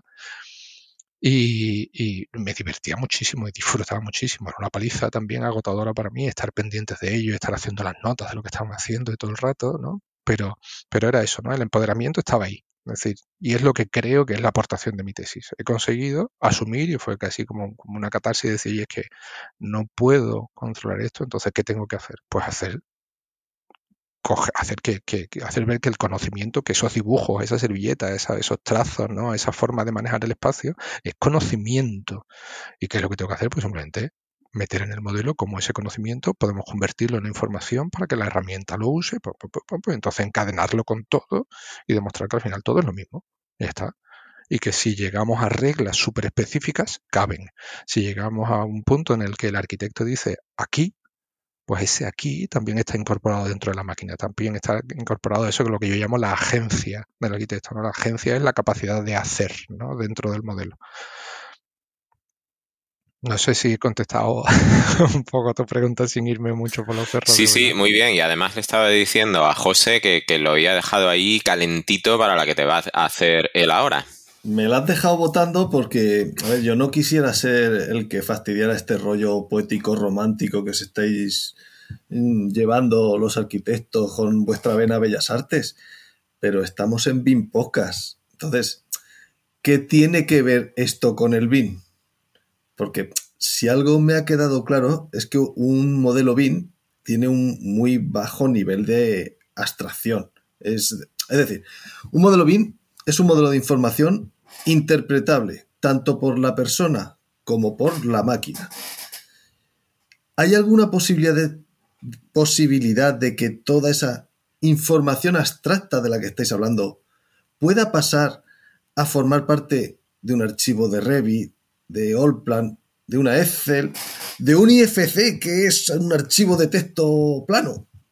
¿Algo? Por, supuesto, y está ahí. y ese, y ese era, ese, era, ese era un objetivo que cuando, eh, muy, muy, muy básicamente, ¿no? Cuando tuve la intuición de pedirle a, José Luis del García del Castillo que, que me codirigiera la tesis, él vio que era un tocho conceptual y abstracto y teórico, ¿no? que siempre ha sido mi, mi querencia, ¿no? ese término tan nuestro, mi querencia dentro de, la escuela, ir hacia la teoría de, la arquitectura. Eh, me dijo, no, pero esto tiene que ser algo, esto tiene que hacer algo, esto tiene que tener una aplicación, ¿no? Y fue el que me ayudó y me guió a pasar de, esa mm, marabunta conceptual a un modelo de conocimiento y a una máquina que hacía cosas, ¿no? ¿Y qué es lo que tenía que hacer mi máquina? Pues llegar a lo que para mí, y me parece que es un logro de nuestra profesión ahora mismo, y, por eso también un poco hilando con, vuestra estructura, es por lo que me dedico ahora a la implementación y a, la, la, divulgación o, la evangelización casi de en torno al BIM, es que creo que es el modelo más elevado, ¿no? Aunque sea de, es un poco contradictorio decir bajo nivel de abstracción, parece que es peyorativo, pero realmente es que bajo nivel de, abstracción es alto nivel de concreción, ¿no? de determinación material. ¿no? La capacidad que tienen los modelos BIM de concretar la realidad construida o la realidad que se va a construir es altísima, no la han tenido nunca los planos de proyectos. ¿no? Entonces a mí me interesaba muchísimo y, y tuve muy claro de decir, lo que yo haga tiene que terminar a producir, tiene que terminar produciendo un modelo BIM. Pero además tengo que conseguir que ese modelo BIM sea capaz de albergar todo el conocimiento que yo estaba llevando. Y eso, mm, un par de descubrimientos tecnológicos con los que me he apoyado para la investigación, que uno es, es Topologic, que es un framework súper chulo, súper bonito, que, rompe temas de limitaciones de, construcciones de geometría digital, de, sólidos 3D, y, lo lleva a topología y lo lleva a un, a un nivel de complejidad muy alto y da unas herramientas fantásticas, me permitió eso arrastrar ese conocimiento abstracto y arrastrarlo, arrastrarlo, arrastrarlo de una forma ordenada y coherente y terminar embebiéndolo en el modelo BIM que produce mi máquina. Mi máquina produce un modelo de un software de cuyo nombre no quiero hacer publicidad, porque no nos patrocina sí, Es igual, no quiero decir, no nos paga nadie, que lo puedes decir, pues lo puedes decir. Dilo, de hecho. el, eh, opté, el modelo, opté por, por usar Revit simplemente por, porque sabía que iba a tener, para el experimento, iba a tener una comunidad de usuarios más grande, ¿no? Iba a poder tirar de más gente para que participara en el experimento. Había empezado a, enganchar con Grasshopper simplemente porque para mí, o sea, le tengo mucho cariño a la herramienta y, creo que tengo cierta facilidad de manejo de ella. Llevo desde 2009, creo que empecé a trastear con, con Grasshopper para gestionar la información y para hacer mis cacharros. Y, y lo enganché con Archicad y funcionaba, pero dije, si hago el experimento con Archicad, voy a encontrar a tres gatos que usen Archicad al nivel que necesito para producir el experimento. Entonces dije, bueno, pues lo llevo a Revit y conseguí enganchar Grasshopper con Topologic, ya os digo, que, es una herramienta fantástica que tiene un potencial de uso alucinante y es multiplataforma, y llevarlo hasta que ese conocimiento abstracto entra dentro del modelo. Entonces, cuando el modelo produce elementos suelo en Revit y tú pinchas en el modelo suelo, pues tiene una serie de parámetros predefinidos por mí, que en ese sentido el usuario, que son en base a atmósfera, comodidad, confort, mm, programa, temperatura, mm, adyacencia, privacidad. Todos esos parámetros están establecidos y están dentro del modelo que produce. Yo vuelvo atrás en la máquina, hago variaciones en el boceto el, conocimiento abstracto sigue siendo el mismo o lo varío y cuando le doy otra vez a cocinar, a que la máquina funcione y produzca el resultado, el nuevo modelo BIM sigue teniendo otra información con las variaciones que yo he incorporado. Entonces la coherencia eh, en ese sentido eh, está ahí, José, es decir, que, era un objetivo mío claro, es decir, yo no, no, y creo también que es mi aportación, ¿no? llegar desde el principio hasta el final y la, ha sido la dificultad fundamental de la tesis, el abarcar, también es parte de mi personalidad, ¿no? Es decir, el que mucho abarca, poco aprieta, sé que, puede tener, ser más o menos superficial en algunos aspectos, pero creo que mi aportación es que he llegado desde lo abstracto hasta lo concreto. Y, y está todo junto y todo amarrado, ¿no? Y se lleva todo hasta el final. ¿Y qué pasa, Miguel? Me surgía una pregunta. A ver, cuando hablamos de Bing, eh, ponemos sus fortalezas en la capacidad de mm, automatizar ciertos procesos, por supuesto, de contener información y en la capacidad de adaptación a los cambios. Es relativamente sencillo. Bueno, pues se producen cambios en un proyecto y volver a generar una determinada documentación, un plan, una medición, lo que sea. ¿Qué pasa cuando hay cambios a nivel abstracto? ¿Es posible mm, sincronizar esos cambios entre modelo abstracto y, modelo concreto? ¿Es posible realizar una, no sé si tiene sentido, una comunicación bidireccional entre esos dos niveles de abstracción? Claro, el, objetivo de mi máquina está muy torpemente programada porque no soy programador, no soy especialista y creo, con, todo mi respeto hacia los compañeros que han hecho investigaciones en ese sentido, que, los compañeros y compañeras que se han metido en profundidad o con conocimientos profundos de programación se han metido tan a fondo que pierden la perspectiva que creo que es lo que tiene la mía o la, o la o la, la amplitud de abarcación de, del campo entonces yo he sacrificado mm, ligereza o elegancia de la programación. Mi programación es muy torpe y está toda hecha a través de Grasshopper, ¿no? Pero esa sincronización está, es decir, en, mi máquina, ya digo que, eh, se ve en los vídeos de demostración, tú le das otra vez a, a, reactivar la máquina, entonces la máquina recalcula desde el principio y en base a la entrada abstracta vuelve a producir cambios y produce otro modelo tú copias el modelo, le quitas la chincheta al modelo en tu, en tu Revit, te lo echas a un lado, vuelves a hacer un cambio en el boceto, vuelves a tostar la máquina, vuelves a activar la máquina y produce otro modelo. Y así, una detrás de otra, pues en cuestión de una hora puedes tener cuatro o cinco variaciones del diseño, ¿no? Y es lo que pasaba en el experimento. En el experimento yo le daba unas tareas a los participantes que eran unas tareas muy concretas, ¿no? Hacíamos un ejemplo, decíamos, oye, pues vamos a hacer una hipótesis de que tú estás en el estudio y resulta que un compañero se ha puesto malo y tu jefe te dice, oye, coge este proyecto y hazle estas variaciones y tienes una hora para hacer las variaciones. Y entonces cada participante lo hacía en dos veces. Una vez lo hacía solo con sus herramientas analógicas, si querían bocetar o AutoCAD o en Revit directamente, y ellos tenían sus herramientas propias. Y la segunda vuelta lo hacían con, mis herramientas, las herramientas informacionales, y la mitad de los participantes lo hicieron primero las herramientas analógicas y luego las informacionales, y la otra mitad lo hicieron primero las informacionales y luego las analógicas. Resultado, todos prácticamente había un par de excepciones, en los 17 había un par de excepciones, pero siempre tardaban menos usando las informacionales, aunque fuese en la primera o en la segunda vuelta. En la segunda vuelta, pues casi ninguno volvió a hacer otras propuestas de diseño, sino que repetían lo que habían hecho en la primera vuelta, pero siempre tardaban menos, ¿no? Entonces esa sincronización estaba ahí, lo que os contaba antes, ¿no? Es decir, esa, esa, esa cara de, asombro de decir, oye, se habían llevado una hora, ¿no? Que les limitaba, para no cansarlos demasiado, les limitaba el experimento a una hora, y se había limitado, se habían llevado una hora peleándose con Revit para alinear muros, no sé qué, ahora esto, ahora cambio la puerta, ahora la he hecho al otro lado, ahora no sé, ahora voy a poner el patio aquí, ¿no? Peleándose para conseguir algo a trancas y barrancas y de repente cuando se iban a la informacional movían una línea así, hacían un poco el boceto de la idea que habían trabajado antes en Revit, le daban a activar la máquina y salía en 15 minutos decían, ya está, sí, y cumple, y está bien, está todo. Ah, pues como me sobra tiempo voy a hacer otra y lo apartaban o lo deshacían y volvían. No, no, es que sí, sí, quiero, quiero seguir un poco más, déjame, déjame seguir un poco más. Entonces, y se me abrían las carnes, ¿no? Decía, después de una hora de paliza, alguno que, que hacíamos los experimentos a las 8, a las 9 o a las 10 de la noche, ¿no? Cansadísimos de todo el día trabajando, ya te digo, estoy súper agradecido.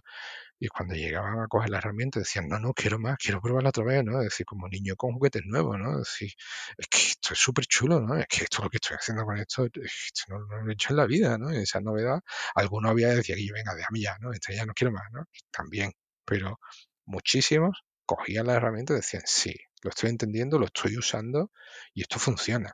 Está limitado, era un proyecto con unas determinaciones muy claras para que el experimento funcionara, pero funcionaba, ¿no? Entonces, esa satisfacción todavía estoy pendiente de sacarle punta, ¿no? Y explotarla y seguir comunicándola y seguir contándola. Todavía, como digo, muchas veces estoy todavía de jet lag post tesis, mm, estoy todavía como aterrizando, pero está ahí y funciona.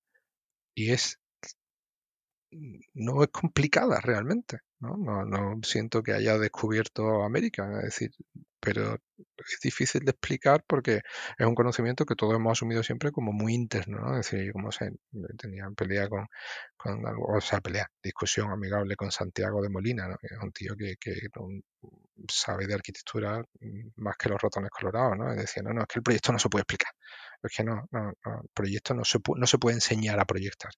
Hay que aprender, ¿no? Y eso creo que se puede enseñar a proyectar y se puede entender el pensamiento de proyecto y se puede explicar y creo que es nuestro deber explicarlo y sobre todo también entre nosotros y hacia la sociedad, ¿no? yo creo que los clientes, por ejemplo, deben saber por qué tomamos las decisiones y no solo decirles, no, tu casa va a ser así.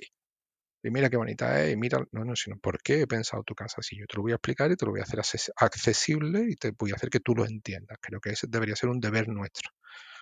Es un poco también otra de las causas profundas de, por qué la tesis busca hacer eso. Y al final, por las máquinas, porque las máquinas molan y las máquinas ayudan a hacer las cosas y hacer que cosas difíciles como pensar arquitectura debería ser más fácil. Entonces, simplificando, y para los de la LOSE, y, y para mí, tu chisme, tu máquina, tú le puedes decir en plan rollo Minority Report, dispongo, hazme una caja una, dispongo de un solar de 9 por 10, hazme una vivienda de 90 metros con un salón de 20 y tres dormitorios y dos baños. No, no, no. Eso no. es, creo que eso es posible. ¿Vale? Pero a esa definición, y es un ejemplo que estás poniendo, ¿vale? Con toda, con toda su, no su malicia, con toda su buenicia, ¿no? Eh, eh, es, un, es un ejemplo pero sabemos que la arquitectura es mucho más compleja ¿no? y hace falta mucho más. Entonces, mi, mi, objetivo es incorporar todo eso más y que incorporar todo eso más sea fácil.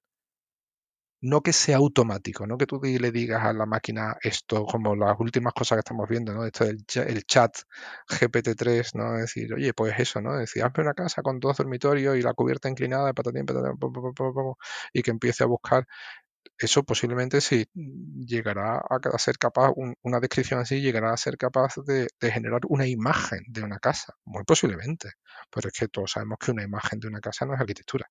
Una imagen de una casa puede ser un híbrido fantásticamente mm, eh, eh, eh, empastado de muchas cosas o, mezclado de muchas cosas, de muchas imágenes o de una búsqueda súper inteligente en, Internet ¿no? Es decir, una referencia que encuentre 10.000 imágenes y una inteligencia artificial esas 10.000 imágenes consiga mezclarlas y funcione. Funcione en una imagen. Pero la arquitectura no es una imagen, una arquitectura es mucho más, ¿no? El otro día ese tema, no me acuerdo, no, no es por no mencionarlo, pero es que no me acuerdo, había un compañero que había publicado un tema sobre inteligencia artificial, no sé qué, y había eso, había un vacío, al final que había publicado algunas fotos las fotos y diciendo, no, no, es que con la, la inteligencia artificial hemos generado planos de arquitectura. No, señor, usted lo que ha generado es una imagen que tiene dibujadas unas cotas alrededor de una forma arquitectónica, pero esas cotas no tienen conocimiento, no tienen vinculación, no, no, están, o sea, no son conocimiento, no están midiendo nada, están solo sueltas alrededor del dibujo y eran imágenes incluso bonitas, ¿no? Que si las mirabas de, por el rabillo del ojo decías, oye, qué plano más chulo, ¿no? Qué alzado más chulo, qué secciones más chulas. No tenía ni pies ni cabeza. En el momento que lo miras, dices, no, la, arquitectura tiene muchísimo fondo, tiene tanto fondo que, como decía antes, todavía no hay una red neuronal que sea capaz de zamparse todo el fondo que tiene la arquitectura. Que no es solo técnico, que, lo, técnico al final es trivial. Lo técnico al final es que tú dices, oye, si le metes un catálogo de muros, de tipos de muros suficientemente denso a Revit, una inteligencia artificial te lo puede, te lo puede manejar, porque los tipos de muro en Revit son un vector de, muy pocas variables, ¿no? Pero es que hay otras cosas que tienen mucho más variables que los muros y los forjados y los detalles tipo y todo eso. Todo eso, la construcción, para mí, la construcción de un modelo, de un modelo de BIM técnicamente viable, es un problema de inteligencia artificial que es trivial en el sentido de que es que, las máquinas deben ser capaces de computar eso, de computar un modelo, de tener un 3D. Y, bueno, hay un, hay un ejemplo que es un ejemplo muy chulo, está un poco pervertido, entre comillas, por el estilo arquitectónico, que es Bruno Postle, creo que se pronuncia, P-O-S-T-L-E, que, ha hecho un programa que genera IFC, que genera IFCs válidos a partir de, 3Ds de volúmenes muy simples en Blender. Es una preciosidad lo que hace. Lo que pasa es que es arquitecto y tiene su énfasis en el, estilo neoclásico más, en el más puro sentido de la palabra, ¿no? Entonces lo que produce son cosas un poco mm, chocantes, ¿no? De ver. Pero el fondo que hay de conocimiento embebido de inteligencia está ahí pero es muy trivial, ¿no? Es decir, oye, pues reglas muy básicas, ¿no? Esto es una pared, esto es una cubierta, si esta cara es la cubierta más alta de un elemento más no sé qué, pues te coloco una cubierta dos aguas y la cubierta dos aguas se intersecta de esta forma con esta otra porque la pared está definida así. Eso son al final reglas. Y las máquinas, a la hora de seguir las reglas, son mejores todavía que los alemanes, ¿no? Es decir, una máquina, si tú le das las reglas bien definidas, va a funcionar siempre si las reglas están bien definidas, va a funcionar siempre y tenemos garantías de eso. Entonces, eso, eso para mí es la automatización interesante. No la que se mete en la creatividad, en la belleza o en cosas bonitas, no, no, la que se mete en la técnica. La que se mete en convertirme en un 3D básico que yo pueda haber hecho en SketchUp o en Formit o lo que sea y me produce un, modelo IFC sólido con los encuentros bien resueltos y las plantas acotadas.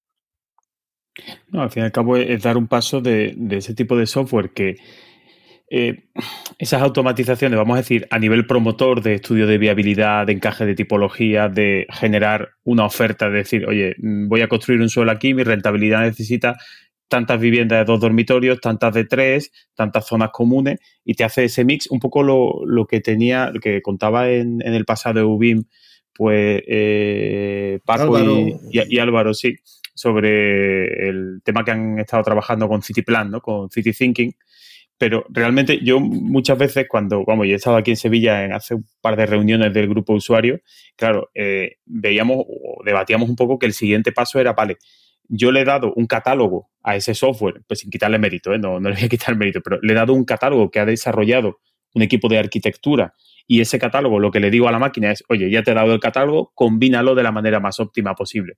Pero realmente entiendo que tu idea, tu problemática o tu investigación va precisamente en cómo generar el catálogo previo, en cómo pensar esa arquitectura, no solo desde que sea constructivamente eh, lógica, sino que esos espacios, pues, la relación entre los espacios tenga sentido, qué pasa si la vivienda la planteo que se viva de una manera, que se viva de otra, ¿no? Cosas que ya eh, yo creo que es el programa de el BIM Podcast que más hemos estamos hablando de arquitectura realmente más que de, BIM, ¿no? Pero un poco creo que va por ahí, ¿no? Por dar herramientas a, pensar el espacio, que al final es un poco lo que hace la arquitectura, no simplemente agrupar tipologías en un bloque tipo y a, soltar detalles tipo y parlante, ¿no? O sea, un poco que entiendo que va por ahí, ¿no? Claro, ese, ese es el sentido. Al final, eh, eso es el conocimiento, ¿no? Es decir, en el BIM estamos arrastrando una, una cosa que viene de la técnica al final, o de la, o de la computación, de cómo la computación se enfoca y que hay otros programas que lo están, que lo están rompiendo un poco. El otro día descubría, mm, por, casi por accidente, eh, Cipe Arquitectura y tiene un enfoque muy chulo, ¿no? Porque trabaja con lo que llaman ellos bocetos, ¿no? Y los bocetos los convierte en elementos BIM. No me, me ha dado tiempo a profundizar un poco más, pero es muy parecido a cómo funciona Topologic, lo que os decía antes, y el paso a, el paso que yo he construido a elementos BIM, ¿no? Es decir, el espacio, cuando entendemos el espacio, cuando dibujamos el espacio, dibujamos una habitación y otra habitación separados por una línea y una línea que no tiene grosor a priori. ¿no? Después usamos el lápiz más gordo, para muros de carga, no sé qué, cuando estamos bocetando, pero cuando trabajamos con elementos BIM, resulta que los sólidos tienen un espacio interior, ¿no? Tienen una cara de un lado y una cara de otro, ¿no? Entonces empiezan a ser espacios en sí mismos y los sólidos niegan las habitaciones, porque las habitaciones, dependiendo del software que usamos, son otras entidades distintas que no tienen una vinculación más o menos torpe con, o más o menos estable, no torpe, más o menos estable con los muros y los forjados que los envuelven, ¿no? Yo uso, normalmente uso Vectorworks en, en la oficina, resulta que Vectorworks tiene automatizado la, detección de, los paramentos verticales, de las paredes, para, crear los espacios, pero no tiene automatizada la detección de los forjados y de los, de los, suelos y los techos. ¿Por qué no? no? Es decir, si el espacio está definido por las seis envolventes, si es un prisma, ¿no? está definido por las seis envolventes, ¿por qué no está hecho eso? ¿Por qué no? Porque la computación no, no, no, no es capaz de computar el espacio. El espacio es una cosa que, que no, es, no, es, no es sol, no es materia sólida, es otra cosa, ¿no? Y es muy difícil, ¿no? Yo creo que pocos arquitectos eh, yo desde luego no, yo no soy capaz todavía después de 15 años de tesis de definir qué es el espacio, ¿no? Hice un ejercicio un poco ahí entre medio de, de aproximarme a algo, pero casi que fue una derrota, ¿no? No ser capaces de definir qué es el espacio con el que trabajamos, pero trabajamos él, ¿no? Para mí, la materia prima de la arquitectura es el espacio. ¿Y cómo manejamos el espacio? Con construcción. Es decir, necesitamos construcción para hacer espacio. Y gracias a la construcción, hacemos una cosa, va con la otra siempre indisoluble. Para mí eso es mi forma de hacer arquitectura, que hay otras mil formas distintas de entender la arquitectura, ¿no? Pero el espacio y la técnica constructiva son indisolubles. Y como decía antes, para mí el interés del BIM, y es lo que me lleva a seguir vinculado a ello, es que es la expresión máxima.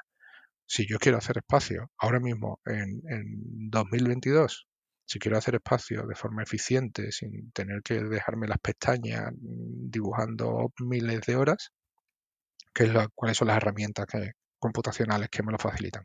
El BIM. Desde luego, si quiero construir, es el BIM. Y si quiero, mm, eso, no, no, no quemar dinero, como digo yo siempre, porque si, si, gastamos tiempo que no hace falta porque tengamos otra herramienta, lo que estamos haciendo es quemar dinero en el estudio. La herramienta es el BIM y es, y es lo que creo que, está ahí a nuestro alcance para que lo usemos todo y lo que me lleva también, como decía antes, también a, a seguir, a intentar vincularme, a intentar acercar el BIM al mayor número posible de compañeros. Vale, pues visto esto, si te parece, pasamos al bloque 3 llamado. No te, puedes, quejar, José, porque te lo ha dejado justo encaminado para que arranques el bloque 3, que parece que, se está leyendo el guion. Esto sí. de hecho, que se, ha dado cuenta de que hace tiempo que no grabamos y nos lo está poniendo fácil para ir enlazando un bloque con otro. Así da gusto. Pues bloque 3, transformación digital. Y ahora que hemos empezado a hablar de herramientas concretas, yo creo que puede ser buen momento para abrir el tercer, este tercer bloque en cuanto a tu experiencia personal implantando BIN en Alemania. No sé si ya te dedicabas a implantar BIN en España, pero en todo caso, una pregunta muy genérica. ¿Cómo está el BIN en Alemania? Pues no me dedicaba al BIM. Como os dije antes de venir, nosotros nos venimos en el, nos venimos en el 2016 desde el 2019 ya trasteaba con, Grasshopper y, lo usaba, automatizaba tareas menores en el estudio, ¿no? Desde, cuando, cuando teníamos que superficiar eh, un, plano de alguna reforma pequeñita que hacíamos, pues me, dedicaba a, invertir tiempo en hacer una definición de Grasshopper para poder poner los cuadros de superficies automáticamente y demás, ¿no? Y esas cosas. Entonces estaba haciendo un pseudo BIM o un cutre BIM, ¿no? Que lo hacía un poco doméstico sin saber muy bien de qué estaba hablando. Y, yo creo que no es tampoco creo que, ni conocía, puede que ni conociera el término, no me acuerdo, la verdad. Si, digo, si soy sincero, no, no, no me acuerdo cuando me acerqué al BIM. Lo que sí sé es que cuando llegamos aquí, eh, intenté buscar eh, trabajo como arquitecto genérico y no lo encontraba. Había mucho trabajo, pero yo no lo encontraba. Era un emigrante y no tenía experiencia previa y, ya tenía una cierta edad, pues me vine con 39 y, y, no encontraba, no encontraba, no encontraba. Lo mismo es que no enfoqué esos primeros currículum que mandé, no los enfoqué bien o lo que fuera, pero no encontraba nada. Hasta que apareció una oferta en, el, en un estudio al que, a los que todavía les estoy súper agradecido por haber confiado en mí, que era Skylab, y la oferta que vi era especialista en diseño computacional con conocimientos de Grasshopper, experiencia en obra, experiencia profesional. Entonces le faltaba poner Miguel, echa ya el currículum al final de la oferta. ¿no? Total, que, que me dediqué un fin de semana a rehacer mi currículum, a enseñar las cosas que había hecho en diseño computacional que por cierto, el, el, primera, la primera cosa grande que hice fue para EDEA, antes de que, de que desarrollaran con mucho, mucho conocimiento y con mucho, y con mucho acierto, desarrollaran. Por eso lo he eh, citado, por eso lo he citado. Pues sí, lo primero que hice para ellos fue, fue en Moscú y fue alrededor de, esa, de ese interés que tenían, que, que tenían, como siempre, son un estudio súper puntero también en la iniciativa y en, y en ver por dónde van los tiros. Eh, eh, pues cogí todas esas cosas, ¿no? Y las junté en un portfolio y lo mandé. Eh, si lo mandé un domingo, el miércoles estaba firmando contrato. O sea, fue una cosa como decir, sí, sí, sí, sí, sí, sí, tú te quedas aquí con nosotros y súper bien. Y también anécdotas, lo que te decía al principio, ¿no? Anécdotas de que, que, cosas que no salieron muy bien, muy bien, ¿no? En la segunda parte de la entrevista que me hicieron, me dijeron, oye, que lo que nos has pedido de salario nos parece fatal, ¿eh? Yo me iba a levantar ya de la silla para marcharme de la entrevista, me dijeron, tú no puedes empezar cobrando eso, tú tienes que cobrar más. Y me subieron el sueldo directamente de lo que yo había pedido. Entonces, pues fue lo que nos animó un poco a decir, oye, pues las cosas aquí parece que nos van a venir bien, ¿no? Entonces, seguimos y seguimos y, y estuve haciendo, seguí haciendo un año y pico, seguí haciendo Grasshopper, pero creo que fue por aquel entonces en el que empecé a, darme cuenta de las cosas como de, que tenía que entrar en el mundo BIM. No, que, ah, eh, fue, ahora, ahora lo pongo en pie. En la universidad, seguí haciendo cosas en la universidad y, me metí en un curso de Revit y me di cuenta, y en 2016 Revit era súper torpe, súper, súper torpe, una cosa horrible de manejar, pero me di cuenta que había allí, allí había un filón y empecé a buscar trabajo en ese sentido. Y al siguiente estudio al que salte, eh, que me contrataron como jefe de proyecto, que es lo que me hizo definitivamente decidirme a no seguir haciendo arquitectura como, como proyectista aquí en Alemania, eh, me pusieron a trabajar con Archicad y fue el primer programa en el que yo usé profesionalmente, mientras había usado Visual Arc antes en el estudio para algunas cosas muy pequeñitas, pero eran también intentos, pero Archicad me puse a usarlo. Y cuando vi la potencia de, fuego que, que tenía, que decía antes, ¿no? como lo de Ripley, ¿no? con el exoesqueleto, yo llevaba un proyecto de 8 viviendas y un proyecto de 14 viviendas al mismo tiempo, los dos, yo solo. Entonces, y lo podía hacer porque estaba montado en BIM. Entonces, pues seguí, seguí, seguí, pero en el estudio no había interés ninguno, ninguno, ninguno en estar trabajando en BIM. Eso fue un empeño que yo metí en el estudio y que al final no salió bien y dejé ese estudio porque no, no cuadraban los enfoques que había con, con mi empleador. Y me hizo darme cuenta también que eso, que que ah, hilando ya con la pregunta, o sea, centrándome en la pregunta, es que aquí en Alemania hay una diferencia, hay una brecha enorme de grande, ¿vale? No sé si es igual o no en, en España, me parece que sí, con una salvedad, y es que aquí las constructoras grandes son muy grandes, Está Sublim, está Goldbeck, están empresas que son, son nacionales a, nivel de Alemania, que es más grande que España en volumen de negocio, en población, en superficie, pero además tienen proyección internacional y esa gente, estas empresas están ya, están montadas con unas estructuras de técnicos y de, de BIM manager y de coordinadores y de modeladores, están una estructura ortodoxa perfectamente establecida y perfectamente funcional y, ya perfectamente implementada y después hay muchísimos estudios medianos o pequeños que ni se acercan. Al BIM, que siguen trabajando con, modelos 12, modelos CAD, como hace 5, 10, 20 años, y no tienen mayor problema y no tienen un interés, eh, no sé si interés o no tienen o no encuentran la demanda que les justifique pegar el salto. Entonces la brecha es muy fuerte. La brecha que hay entre esos dos extremos es muy fuerte.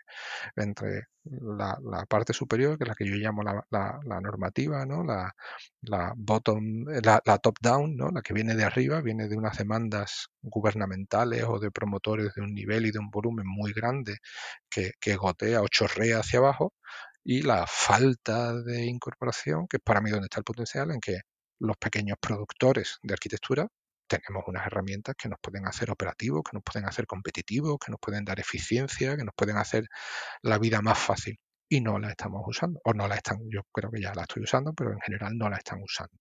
Oye, Miguel, y eh, dicho como de soslayo, no tiene nada que ver con el episodio de hoy, pero me parece digno de ser remarcado. Eh, tú estabas trabajando con Revit en una primera oficina, pasaste a una segunda, te contrataron de jefe de proyecto de, de esas ocho viviendas y esas, no sé si eran 24, y empezaste a trabajar con Archicad. No te condicionó la herramienta. Quiero decir, tú llegaste allí, descubriste Archicad allí. A ver, lo digo por poner encima de la mesa, pues ese condicionamiento que algunos sienten acerca de la herramienta que usan. No, yo es que soy de Revit, yo es que soy del plan, yo es que soy de no, sé qué. No, en, absoluto. También quizá por mi personalidad siempre he sido de cacharrear. Eh, el otro día también conté una, conté una anécdota. En este primer estudio en el que me contrataron, trabajaba con, con Grasshopper y con Alplan en el primer estudio, pero al plan en 12. Pero era un proyecto que hacíamos en China y tuve que, que, hacer dirección de obra en China y tuve que hacer un plano y lo único que tenía allí era un portátil de la constructora china. Cuando yo abrí el AutoCAD y estaba en chino, dije, ay, Dios mío, ¿no? Es decir, lo primero sensación fue de vértigo, ¿no? Es decir, esto es mi, mi, de bruces aquí. Bueno, sería por ponerle un poquito de sal al plan. Quiero decir que el como el programa es tan, tan, tan inteligible eh, para incluso un no iniciado, pues vamos a ponérselo en chino. El plan, fue, el plan fue una pesadilla, ¿no? Pero AutoCAD, el que el, cuando tuve que usar AutoCAD en chino, me di cuenta que es donde iba, ¿no? Me di cuenta de que yo me acordaba de los atajos de teclado de AutoCAD en inglés porque yo había aprendido AutoCAD con AutoCAD pirata en, la escuela, ¿no? Allá por los 2000, ¿no? Principios de los 2000 yo había aprendido AutoCAD con mi AutoCAD pirata y me sabía AutoCAD pirateado en inglés por ser el más agonía y tener la, versión más nueva en primero, ¿no? Y entonces eso me dio facilidad. Lo que quiero decir que yo siempre he sido de, aprender los programas yo solito, ¿no? Y, y, coger otro y aprenderlo y aprenderlo, aprenderlo. Entonces cuando cambié de estudio, o sea, entré en este primer estudio y tuve que aprender a manejar el plan, el plan es un infierno. ¿No? No tiene nada que ver con AutoCAD, no tiene nada que ver con Rhino, es otra idiosincrasia, otra estructura, otra forma de, manejar los dibujos. Y lo aprendí.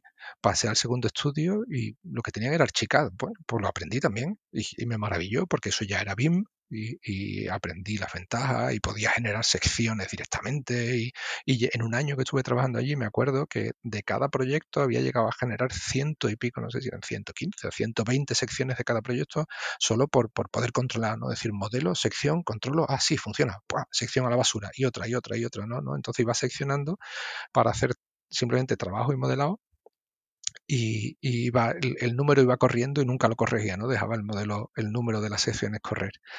Y, y Archicad me enamoró, ¿no? Decir, la, herramienta no me condicionaba, pero Archicad me enamoró y, y, sigo empeñado en implementar Archicad en mi estudio, en este nuevo, cuando me contrataron, en el nuevo, ya llevo casi cuatro años, llevo tres años y medio en él, y cuando me contrataron me dijeron, oye, yo quería Revit, Revit por expansión, por decir, oye, es el que más mercado me puede abrir para trabajar o para saltar a otro sitio. Y me dijeron, oye, la única pega de lo que tú quieres hacer es que no trabajamos en Revit, trabajamos en Vectorworks. ¿Tienes algún problema? Yo dije, no, lo aprendo.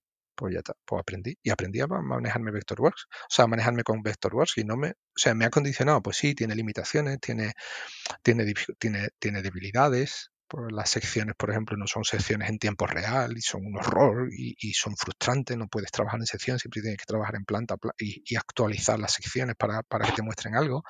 Pero, por ejemplo, Vectorworks maneja las nubes de punto, que es una maravilla. ¿no? Creo que no hay otro programa de, CAD que las maneje como Vectorworks con la misma fluidez y, facilidad. Pues, tiene sus ventajas y sus inconvenientes.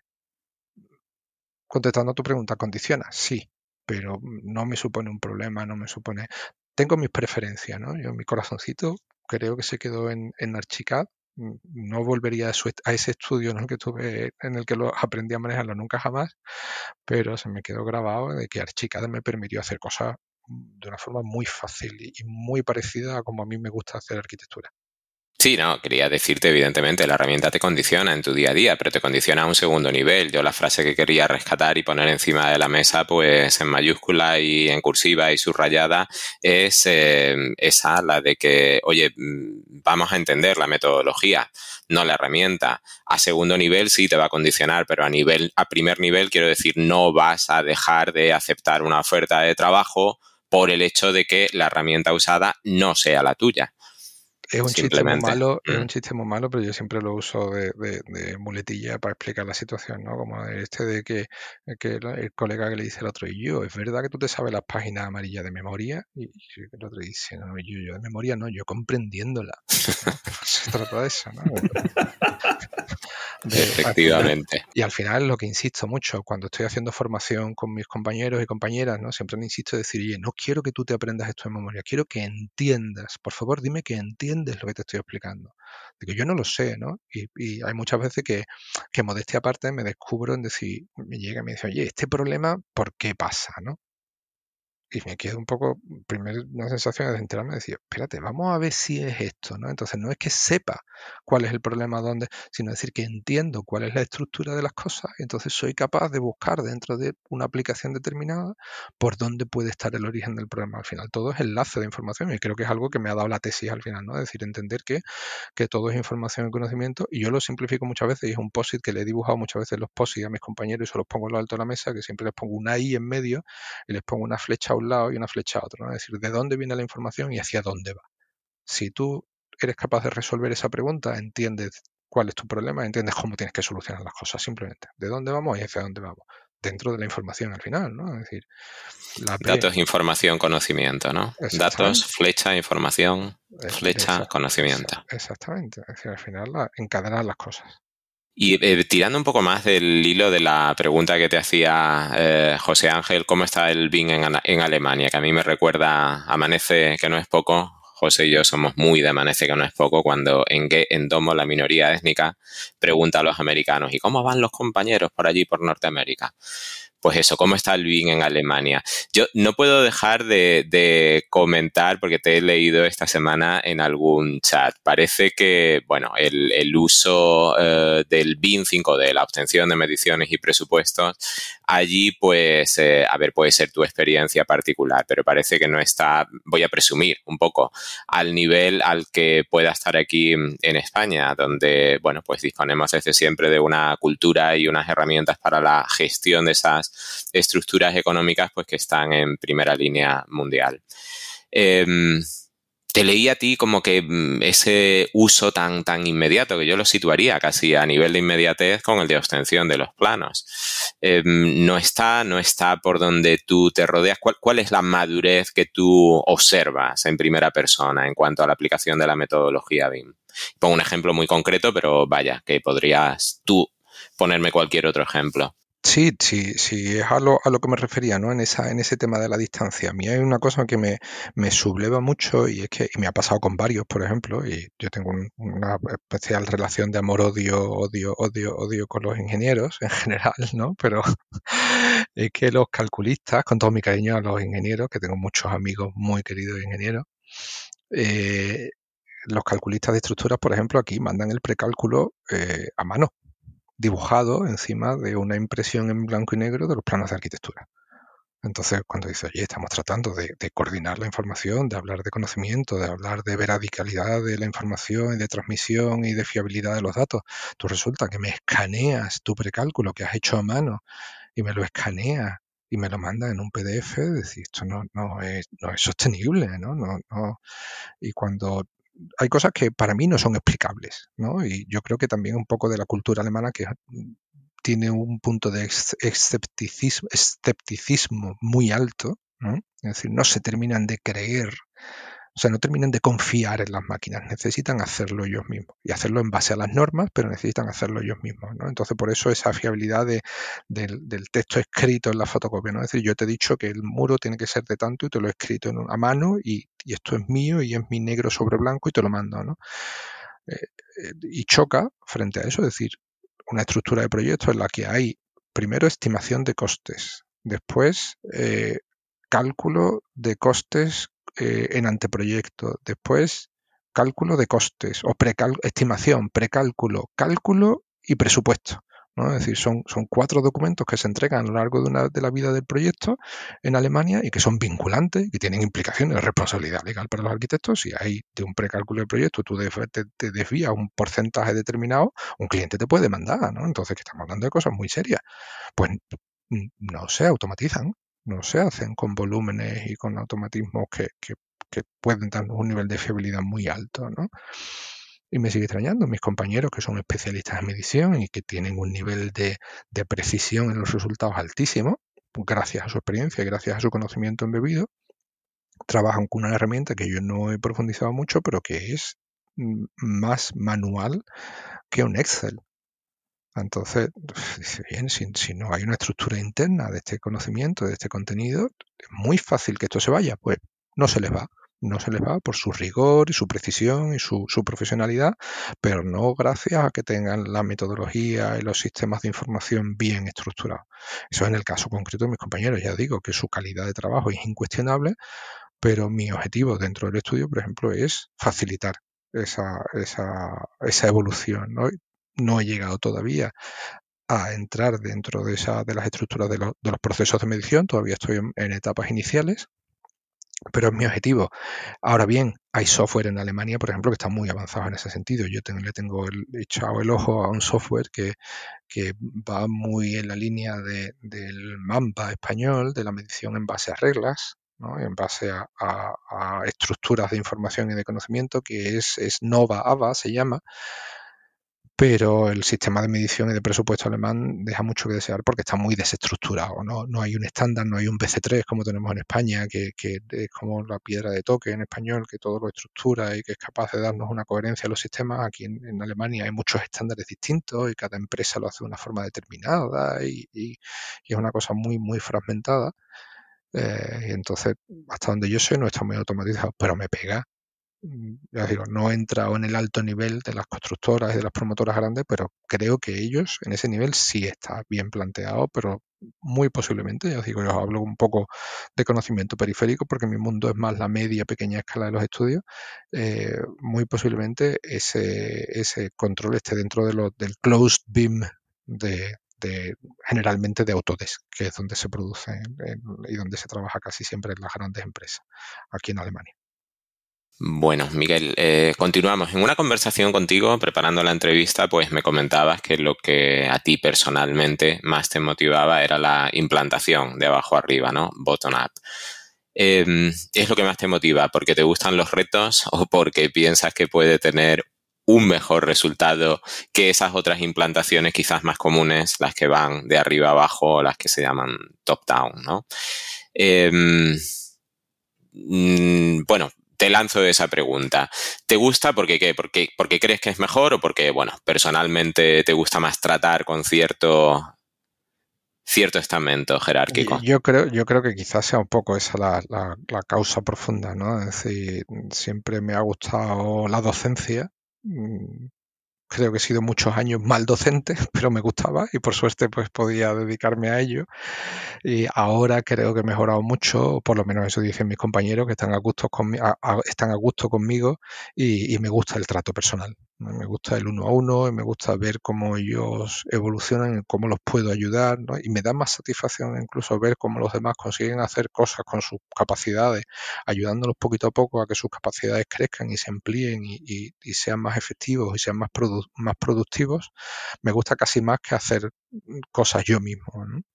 Y, ya digo, disfruto los, los, dos, ya más de, bueno, he vuelto parcialmente al estudio, pero los dos años de pandemia eh, me ofrecieron, al principio me ofrecieron el teletrabajo y, como teníamos al peque aquí en casa y la, la, gestión de guardería y logística y demás, pues se hacía muy, muy difícil porque aquí estamos los, los tres solos y sin apoyo familiar, pues automáticamente tanto Lourdes, mi, mi mujer y, socia como yo, dijimos, mm, nosotros, a casa, y nos vinimos y nos encerramos a casa. Yo estaba acostumbrado, ¿no? Todavía hemos tenido el estudio en casa, pero mm, ¿dónde voy?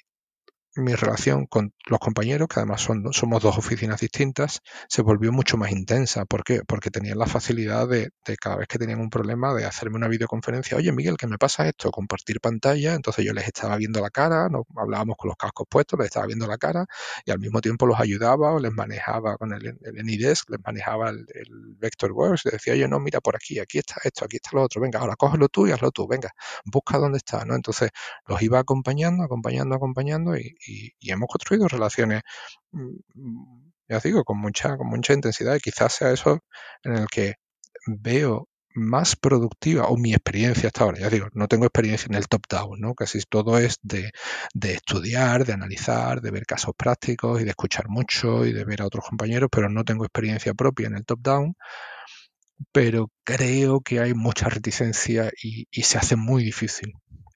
Sin embargo, el bottom-up, cuando llegas y, empoderas a los compañeros desde abajo y les das herramientas cuando, como es nuestro caso en el estudio, no hay un requerimiento de los clientes todavía, solo hay una lucidez de, mi jefe que dijo, mm, quiero que implantemos BIM en el estudio. Nadie nos lo ha pedido, no nos hace falta, pero lo vamos a implantar y vamos a hacer esa inversión en ti. Y, y lleva manteniendo esa inversión varios años y debe serle rentable porque mm, es un tipo muy inteligente, ¿no? Y nadie está, yo creo que nadie está trabajando para quemar dinero, ¿no? Pero me sigue manteniendo haciendo lo que hago y, creo que es rentable porque la gente cada vez produce mejor, cada vez se consigue más eficiencia en el estudio, maneja las herramientas con más soltura y eso mejora, y mejora gracias al BIM.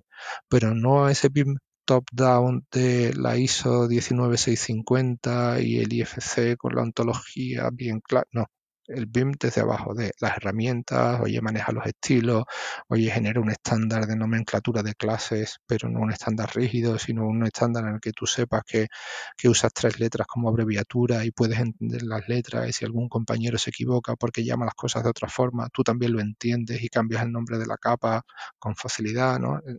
Ese, ese BIM que desde abajo, como os digo, intenta hacer que la gente pueda trabajar mejor pero no desde un encorsetamiento normativo y rígido y estructurado, sino en el sentido de decir, fíjate lo que puede hacer la máquina por ti.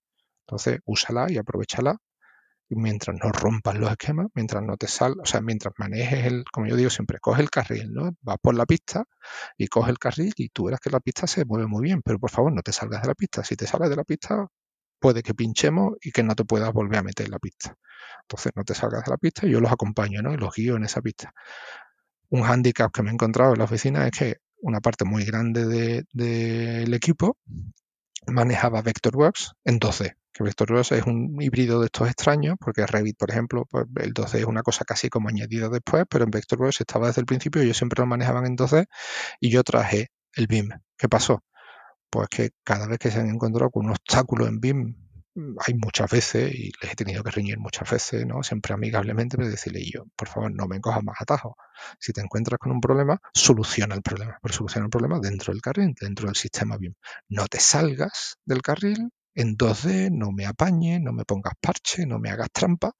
Quédate aquí, vamos a solucionarlo juntos y tú verás cómo se puede, tú verás cómo se mantiene, tú verás cómo. Entonces, ese es el, el, el volviendo otra vez al principio, ¿no? Es el, mm, os lo dije, vamos a seguir así, ¿no? Y llegamos hasta el final.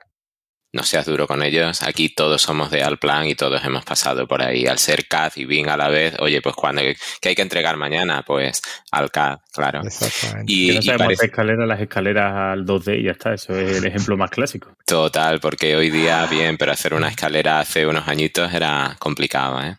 Una meseta partida. Ay, las escaleras de mesetas partidas. Y, parece que estás eh, hablando o promoviendo implantaciones suaves. ¿Qué pasa con el salto de FS, con el, con el paso disruptivo para coger el, paso de lo que permite la, la herramienta? ¿Te lo puedes permitir en tu día a día o prefieres ir pasito a pasito?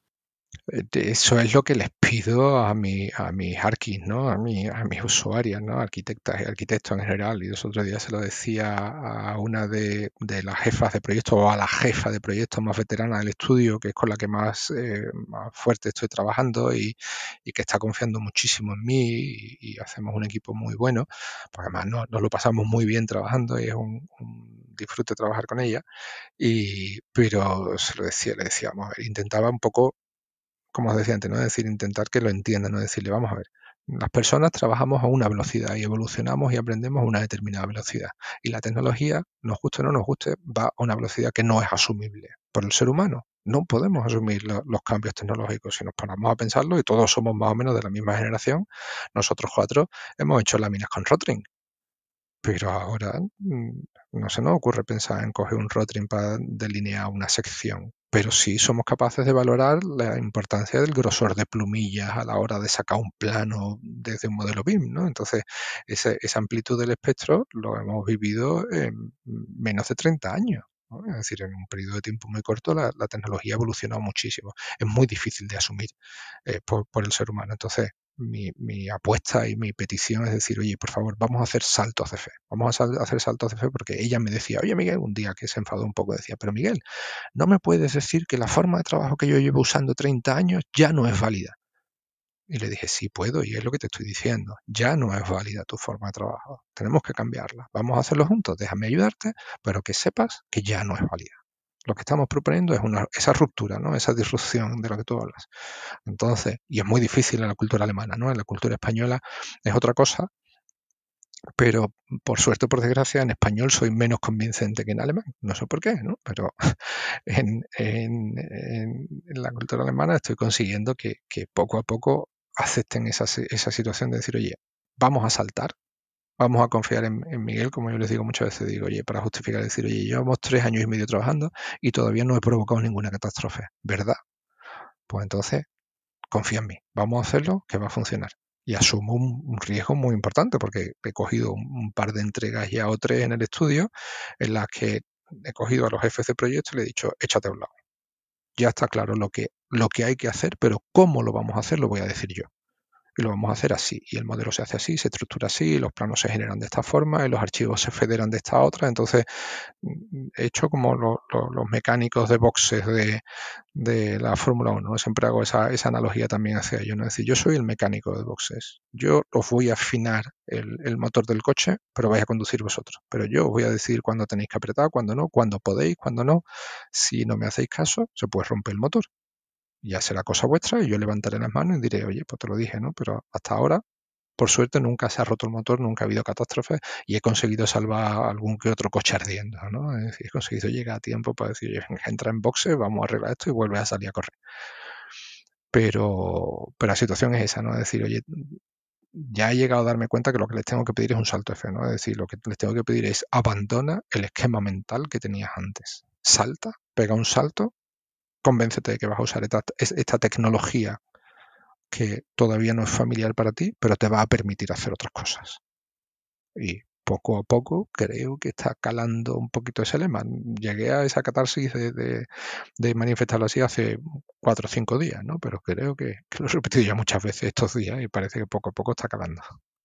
¿Me vas a permitir que me salte un poquito el guion con una pregunta que tenía cuando te he preguntado cómo estaba el BIN en Alemania y se le he dejado pasar. ¿Cómo está el BIN en la administración alemana? Danos unas pinceladas de cómo se pide. Hasta, ya os digo, desde mi pequeña escala todavía no está siendo una demanda activa.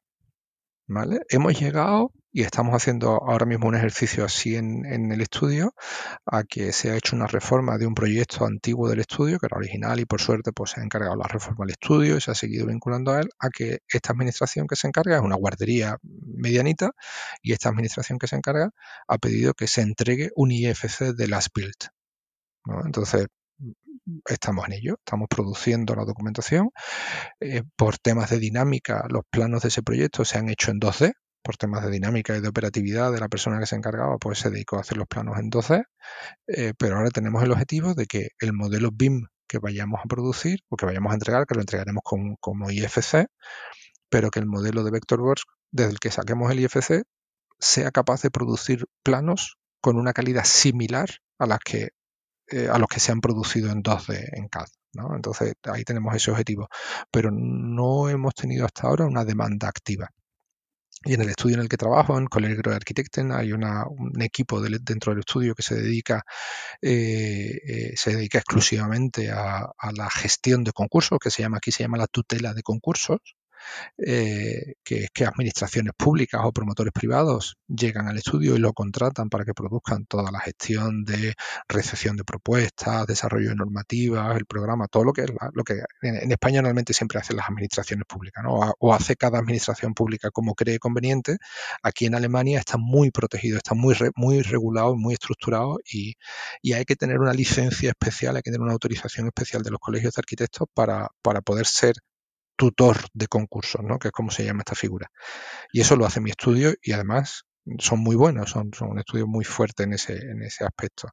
Y, hacen una cantidad de concursos muy grande al cabo del año y hay muy pocas. Yo creo que en este último año, en el 2022, creo que han hecho dos concursos en los que hacen concursos y licitaciones, ¿eh? perdón, y creo que han sido dos ocasiones solo en total entre concursos de y licitaciones en los que había un requerimiento de entregar parte o de ofertar servicios BIM. Solo dos, estoy hablando de que a lo mejor han sido 20 o 30 o 40, no sé exactamente el número porque es otro departamento, pero no hay una demanda activa. Por eso digo, y, yo estoy, estoy viéndole un poco las orejas al lobo, en el sentido de que si llega una demanda top-down al estudio de alguien que no tenga una preparación, no tenga un conocimiento de la metodología y de los procesos y de las capacidades y de los usos no tenga un, conocimiento profundo y nos llega, como hemos visto muchas licitaciones en España, con una idea, con, una iluminación, no, pues vaya a entregar con el EOD 6000 pues con perdón de la expresión estaremos jodidos, ¿no? Porque si nos encontraremos con un requerimiento de los clientes que llegará hacia abajo, que será presión, que será demanda y que habrá que aceptar porque estamos en Alemania y habrá poco margen de negociación o de adaptación y tendremos que satisfacer, ¿no? Entonces, por eso mi objetivo también es de ir de abajo arriba, ¿no? Y es lo que les, intento em, inculcar a mi jefe, decir, oye, vamos a adelantarnos, vamos a capacitarnos nosotros como estudio y en lugar de que nos venga la demanda interpuesta desde fuera, vamos a acercarnos nosotros a las, a las administraciones y a los clientes y vamos a ofertarlos. ¿Por qué? Porque en, Alemania hay una cosa fantástica que eso es el loteo de, de tareas y de responsabilidades que como todo está tan estructurado, los arquitectos tienen unas tareas básicas y si se hacen tareas añadidas, esas tareas añadidas se cobran. No es como en España de que si hay un encargo, tú sabes que te encargas de todo, desde el principio hasta el final. No. Si hay un encargo, el encargo tiene unas tareas muy determinadas, que son las que deben producir un edificio al final. Y, y si no hay, o sea, y si, si el cliente se le antoja algo o se le ocurre algo añadido a esas tareas, pues si dice, vale, pues lo puedo hacer o no lo puedo hacer, pero estos van a ser mis honorarios por esa tarea añadida. Entonces los servicios BIM yo creo que son un valor añadido que podemos ofertar, pero hay que estructurarlos bien. Y es una discusión, es una discusión importante también aquí en Alemania. ¿no? Seguro que conocéis, que es un tema también que se ha discutido mucho en España, ¿no? lo del tema de la liberalización de honorarios y los honorarios protegidos en Alemania, los famosos OAI, ¿no? Eh, eh, los OAI no contemplan las tareas BIM y es un, es un debate importante decir cómo la tarifa, o sea, cómo se, cómo se gestiona la facturación de esas tareas BIM dentro del marco normativo que facilitan los OAI. Y todavía no está resuelto. ¿eh? Hay mucha gente en unas posturas, en otras, que tienen que estar incluidos o no, que son una, una tarea añadida o no, no. No está todo del todo resuelto, pero al final resulta que, que, un poco uno por otro la casa sin barrer. No hay una dinámica que tú digas, esta es la dirección a la que hay, a la que, hay que, que asumarse, ¿no? a la que hay que aproximarse.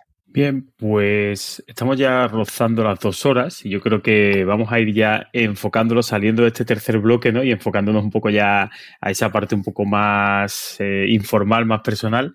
Y bueno, has hablado de herramientas, de, bueno, pues que te has encontrado, que más o menos problemas, qué papeles, cómo trabajas, cómo ayudas a, tu, a tus compañeros, ¿no?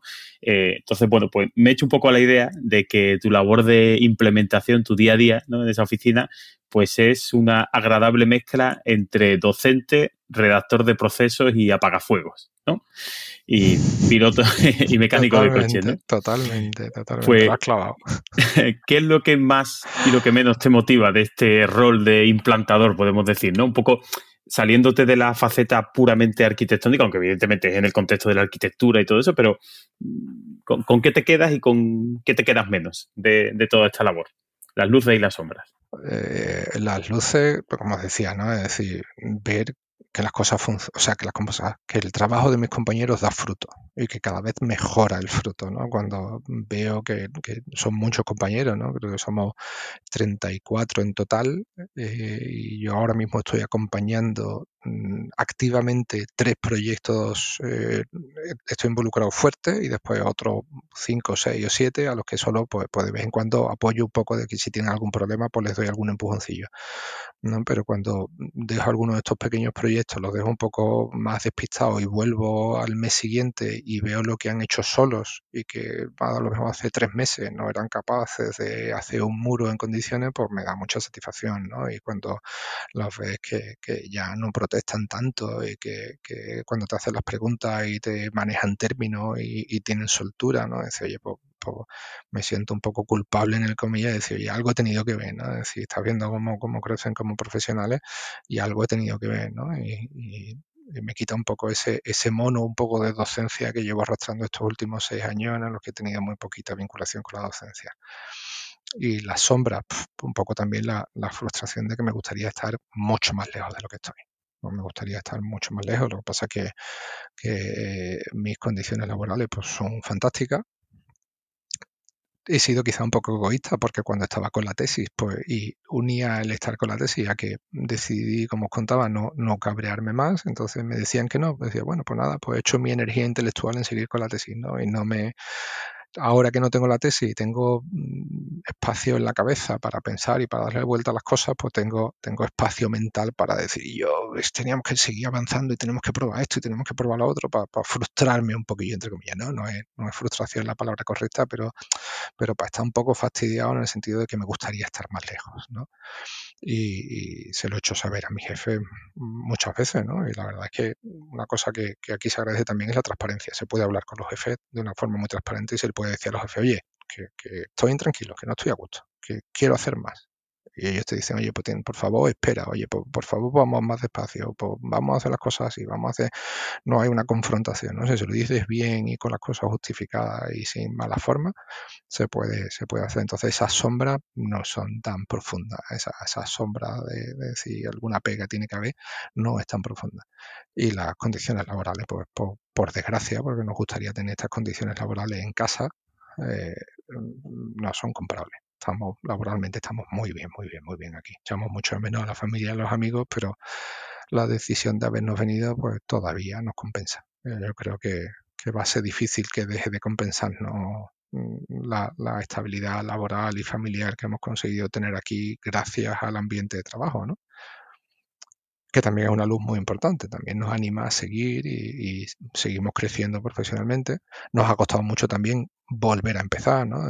porque decir, volver con 39 años, empezar desde abajo, después de haber evolucionado mucho y haber crecido profesionalmente en España, asumir que tienes que bajar un poco las expectativas salariales y de responsabilidad y de todo y volver a crecer y a volver a demostrar y demostrar y demostrar y demostrar, cansa y es fatigoso, ¿no? Y un poco con lo que decía, lo difícil que es trabajar fuera de tu cultura y fuera de tu lengua, ¿no?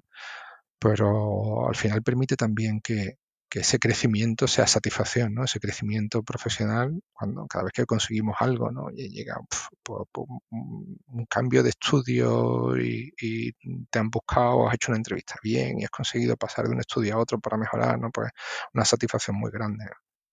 ¿Has superado con éxito tu paso por el BIM Podcast número 45? Nos queda que nos cuentes alguna cosilla sobre tu yo personal hacemos rápido? Venga. Mm, dice así el test de Viero que saludamos, que lo vimos en, Binespo. ¿Tu primer ordenador y tu último smartphone? Eh, mi primer ordenador, eh, el primero de verdad, de verdad, fue un MSX que me regalaron mis padres con mucha ilusión y con, muchas expectativas y que nunca usé. Nunca aprendí a, ni a aprovechar ni en Basic, ni casi siquiera a jugar, porque nunca he sido jugón de, ordenadores. Eh, el primero que empecé a usar ya profesionalmente y, que tuve que vender el coche que me habían regalado mis padres.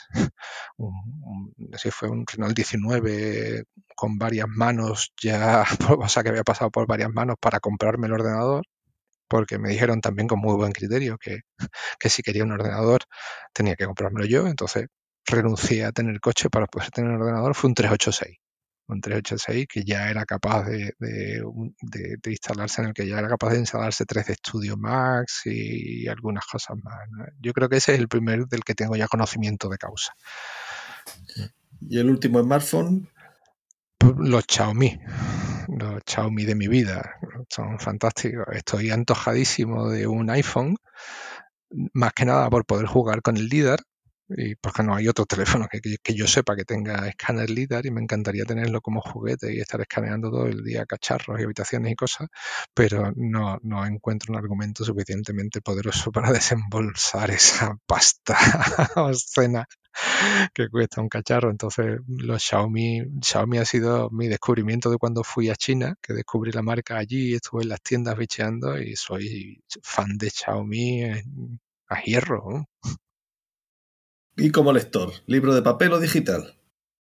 Eh, los libros me encantan como, como objeto. De siempre he comprado libros y, y mm, conocéis, acordáis de nuestro querido Paco en la librería Reina Mercedes.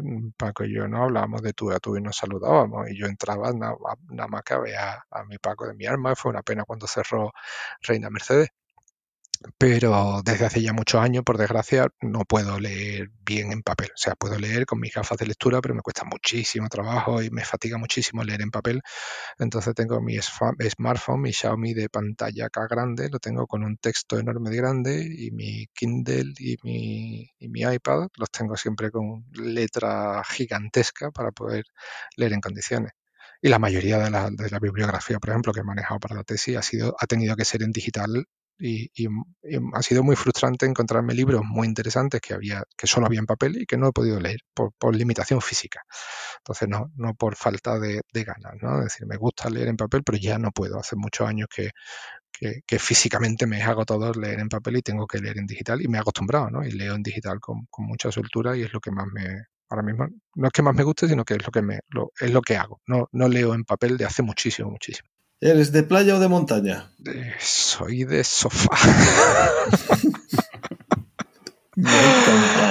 Yo soy de, sofá. O sea, a mí y, mi mujer dará fe de ello, sacarme de casa le cuesta tela de trabajo. Cuando salgo, salgo. O sea, si salgo ya es para no volver, ¿no? Pero me cuesta mucho salir.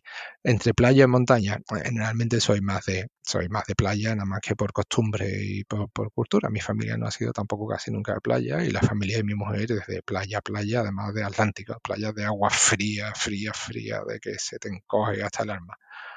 Pero ¿Y en la cocina? ¿Cómo nos movemos? ¿Eres cocinillas? Pues desde los años de la tesis, eh, poco, ¿no? Porque y le, debo la tesis a mi mujer, vuelvo a, o sea, no, lo he dicho suficiente, eh, a que ella se ha hecho cargo de, la casa para dejarme tiempo, pero cuando estábamos en España, que, yo era el más autónomo, yo cocinaba muchísimo, cocinaba muchísimo en casa y ella trabajaba afuera, entonces yo me encargaba de la cocina y me gusta cocinar, disfruto mucho cocinar, pero es algo que ahora que ya la tesis se ha terminado, quiero recuperar porque disfruto, me, me gusta mucho cocinar y soy muy meticuloso y ahora lo que sí... Eh, he llegado a hacer por iniciativa propia también, porque digo, le, debo muchas horas de actividades domésticas a mi mujer, es que desde que entregué la tesis eh, me encargo por sistema y por devoción de, de recoger yo la cocina. Cuando terminamos el día, yo me quedo en la cocina y me gusta, me da satisfacción recoger la cocina y dejarla limpia y brillante y ordenada y que no haya nada fuera de su sitio.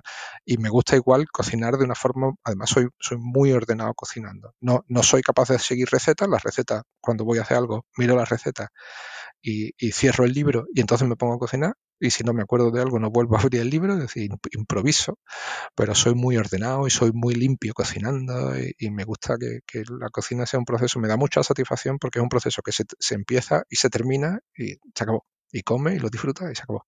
Y me gusta mucho, me gusta mucho dar de comer a la gente, me gusta mucho invitar a comer y cocinar para gente, me gusta mucho. Y a ti como Miguel, ¿cuál es la comida con la que te chupan los dedos? La favorita huevo frito con patata. Ajá, como yo. Suficiente. Huevo frito con patata. Un gazpacho, un buen gazpacho también me da la vida. O sea, en verano un gazpacho fresquito me da la vida. Unas papas con carne soimo de, de cocina, de cocina trianera. Silencio, suspense y la pregunta del millón. Tortilla de patatas con o sin cebolla. Sin cebolla, por supuesto. Una Ya, ¿eh? ¿eh? eh, Un tío con criterio y con estilo. patata, aceite y huevo. Ojo, tengo mi versión hereje, que es la que yo llamo tortilla de emergencia, que mi hijo dice que le gusta y la tolera.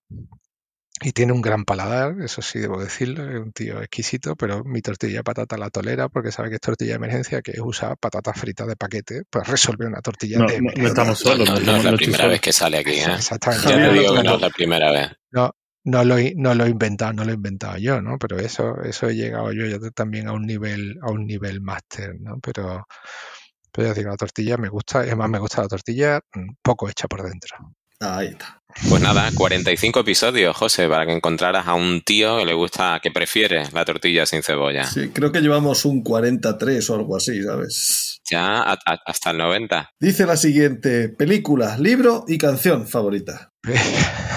Por el mismo precio. Película, película, no sé, sabría deciros, quizá con la película que más he disfrutado, mm, si me pongo a pensar, además que la vi en una, creo que solo la he visto una vez entera, fue una cosa, una cosa muy especial, fue Cyrano de Bergerac, la versión de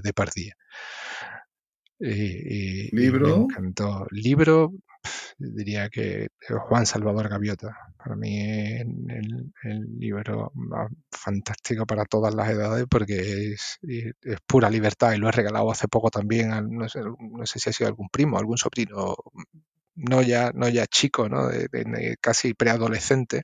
Me parece que es un libro que te lo puedes leer como niño, te lo puedes leer como adolescente, pero te lo puedes leer también como adulto y, y puede, parece casi de filosofía barata, pero me parece que es emocionante, que puede ser desde una aventura hasta una lección vital. ¿Y canción? No sé, no, no soy, no soy especialmente melómano, pero eh, no sé, el, el, el I Got You Under My Skin de, de Sinatra, si os tengo que decir. Me encanta de siempre y ahora que, que nuestro peque se la canto a él porque tiene los ojos azules, ¿no? Y me encanta cantársela. Entonces, pues, yo creo que quizás sea la más... Pero me emociona, mi mujer se mete mucho conmigo porque no, no puedo cantar, porque intento, aparte de que no tengo voz y no tengo talento musical, cuando intento cantar la, la música, no soy melómano, pero la música quizá porque me emociona tanto que se me pone el nudo en la garganta cuando intento can- cantar cualquier cosa que me gusta y dejo de cantar, ¿no? Automáticamente. Y cerramos con la afición que te encanta.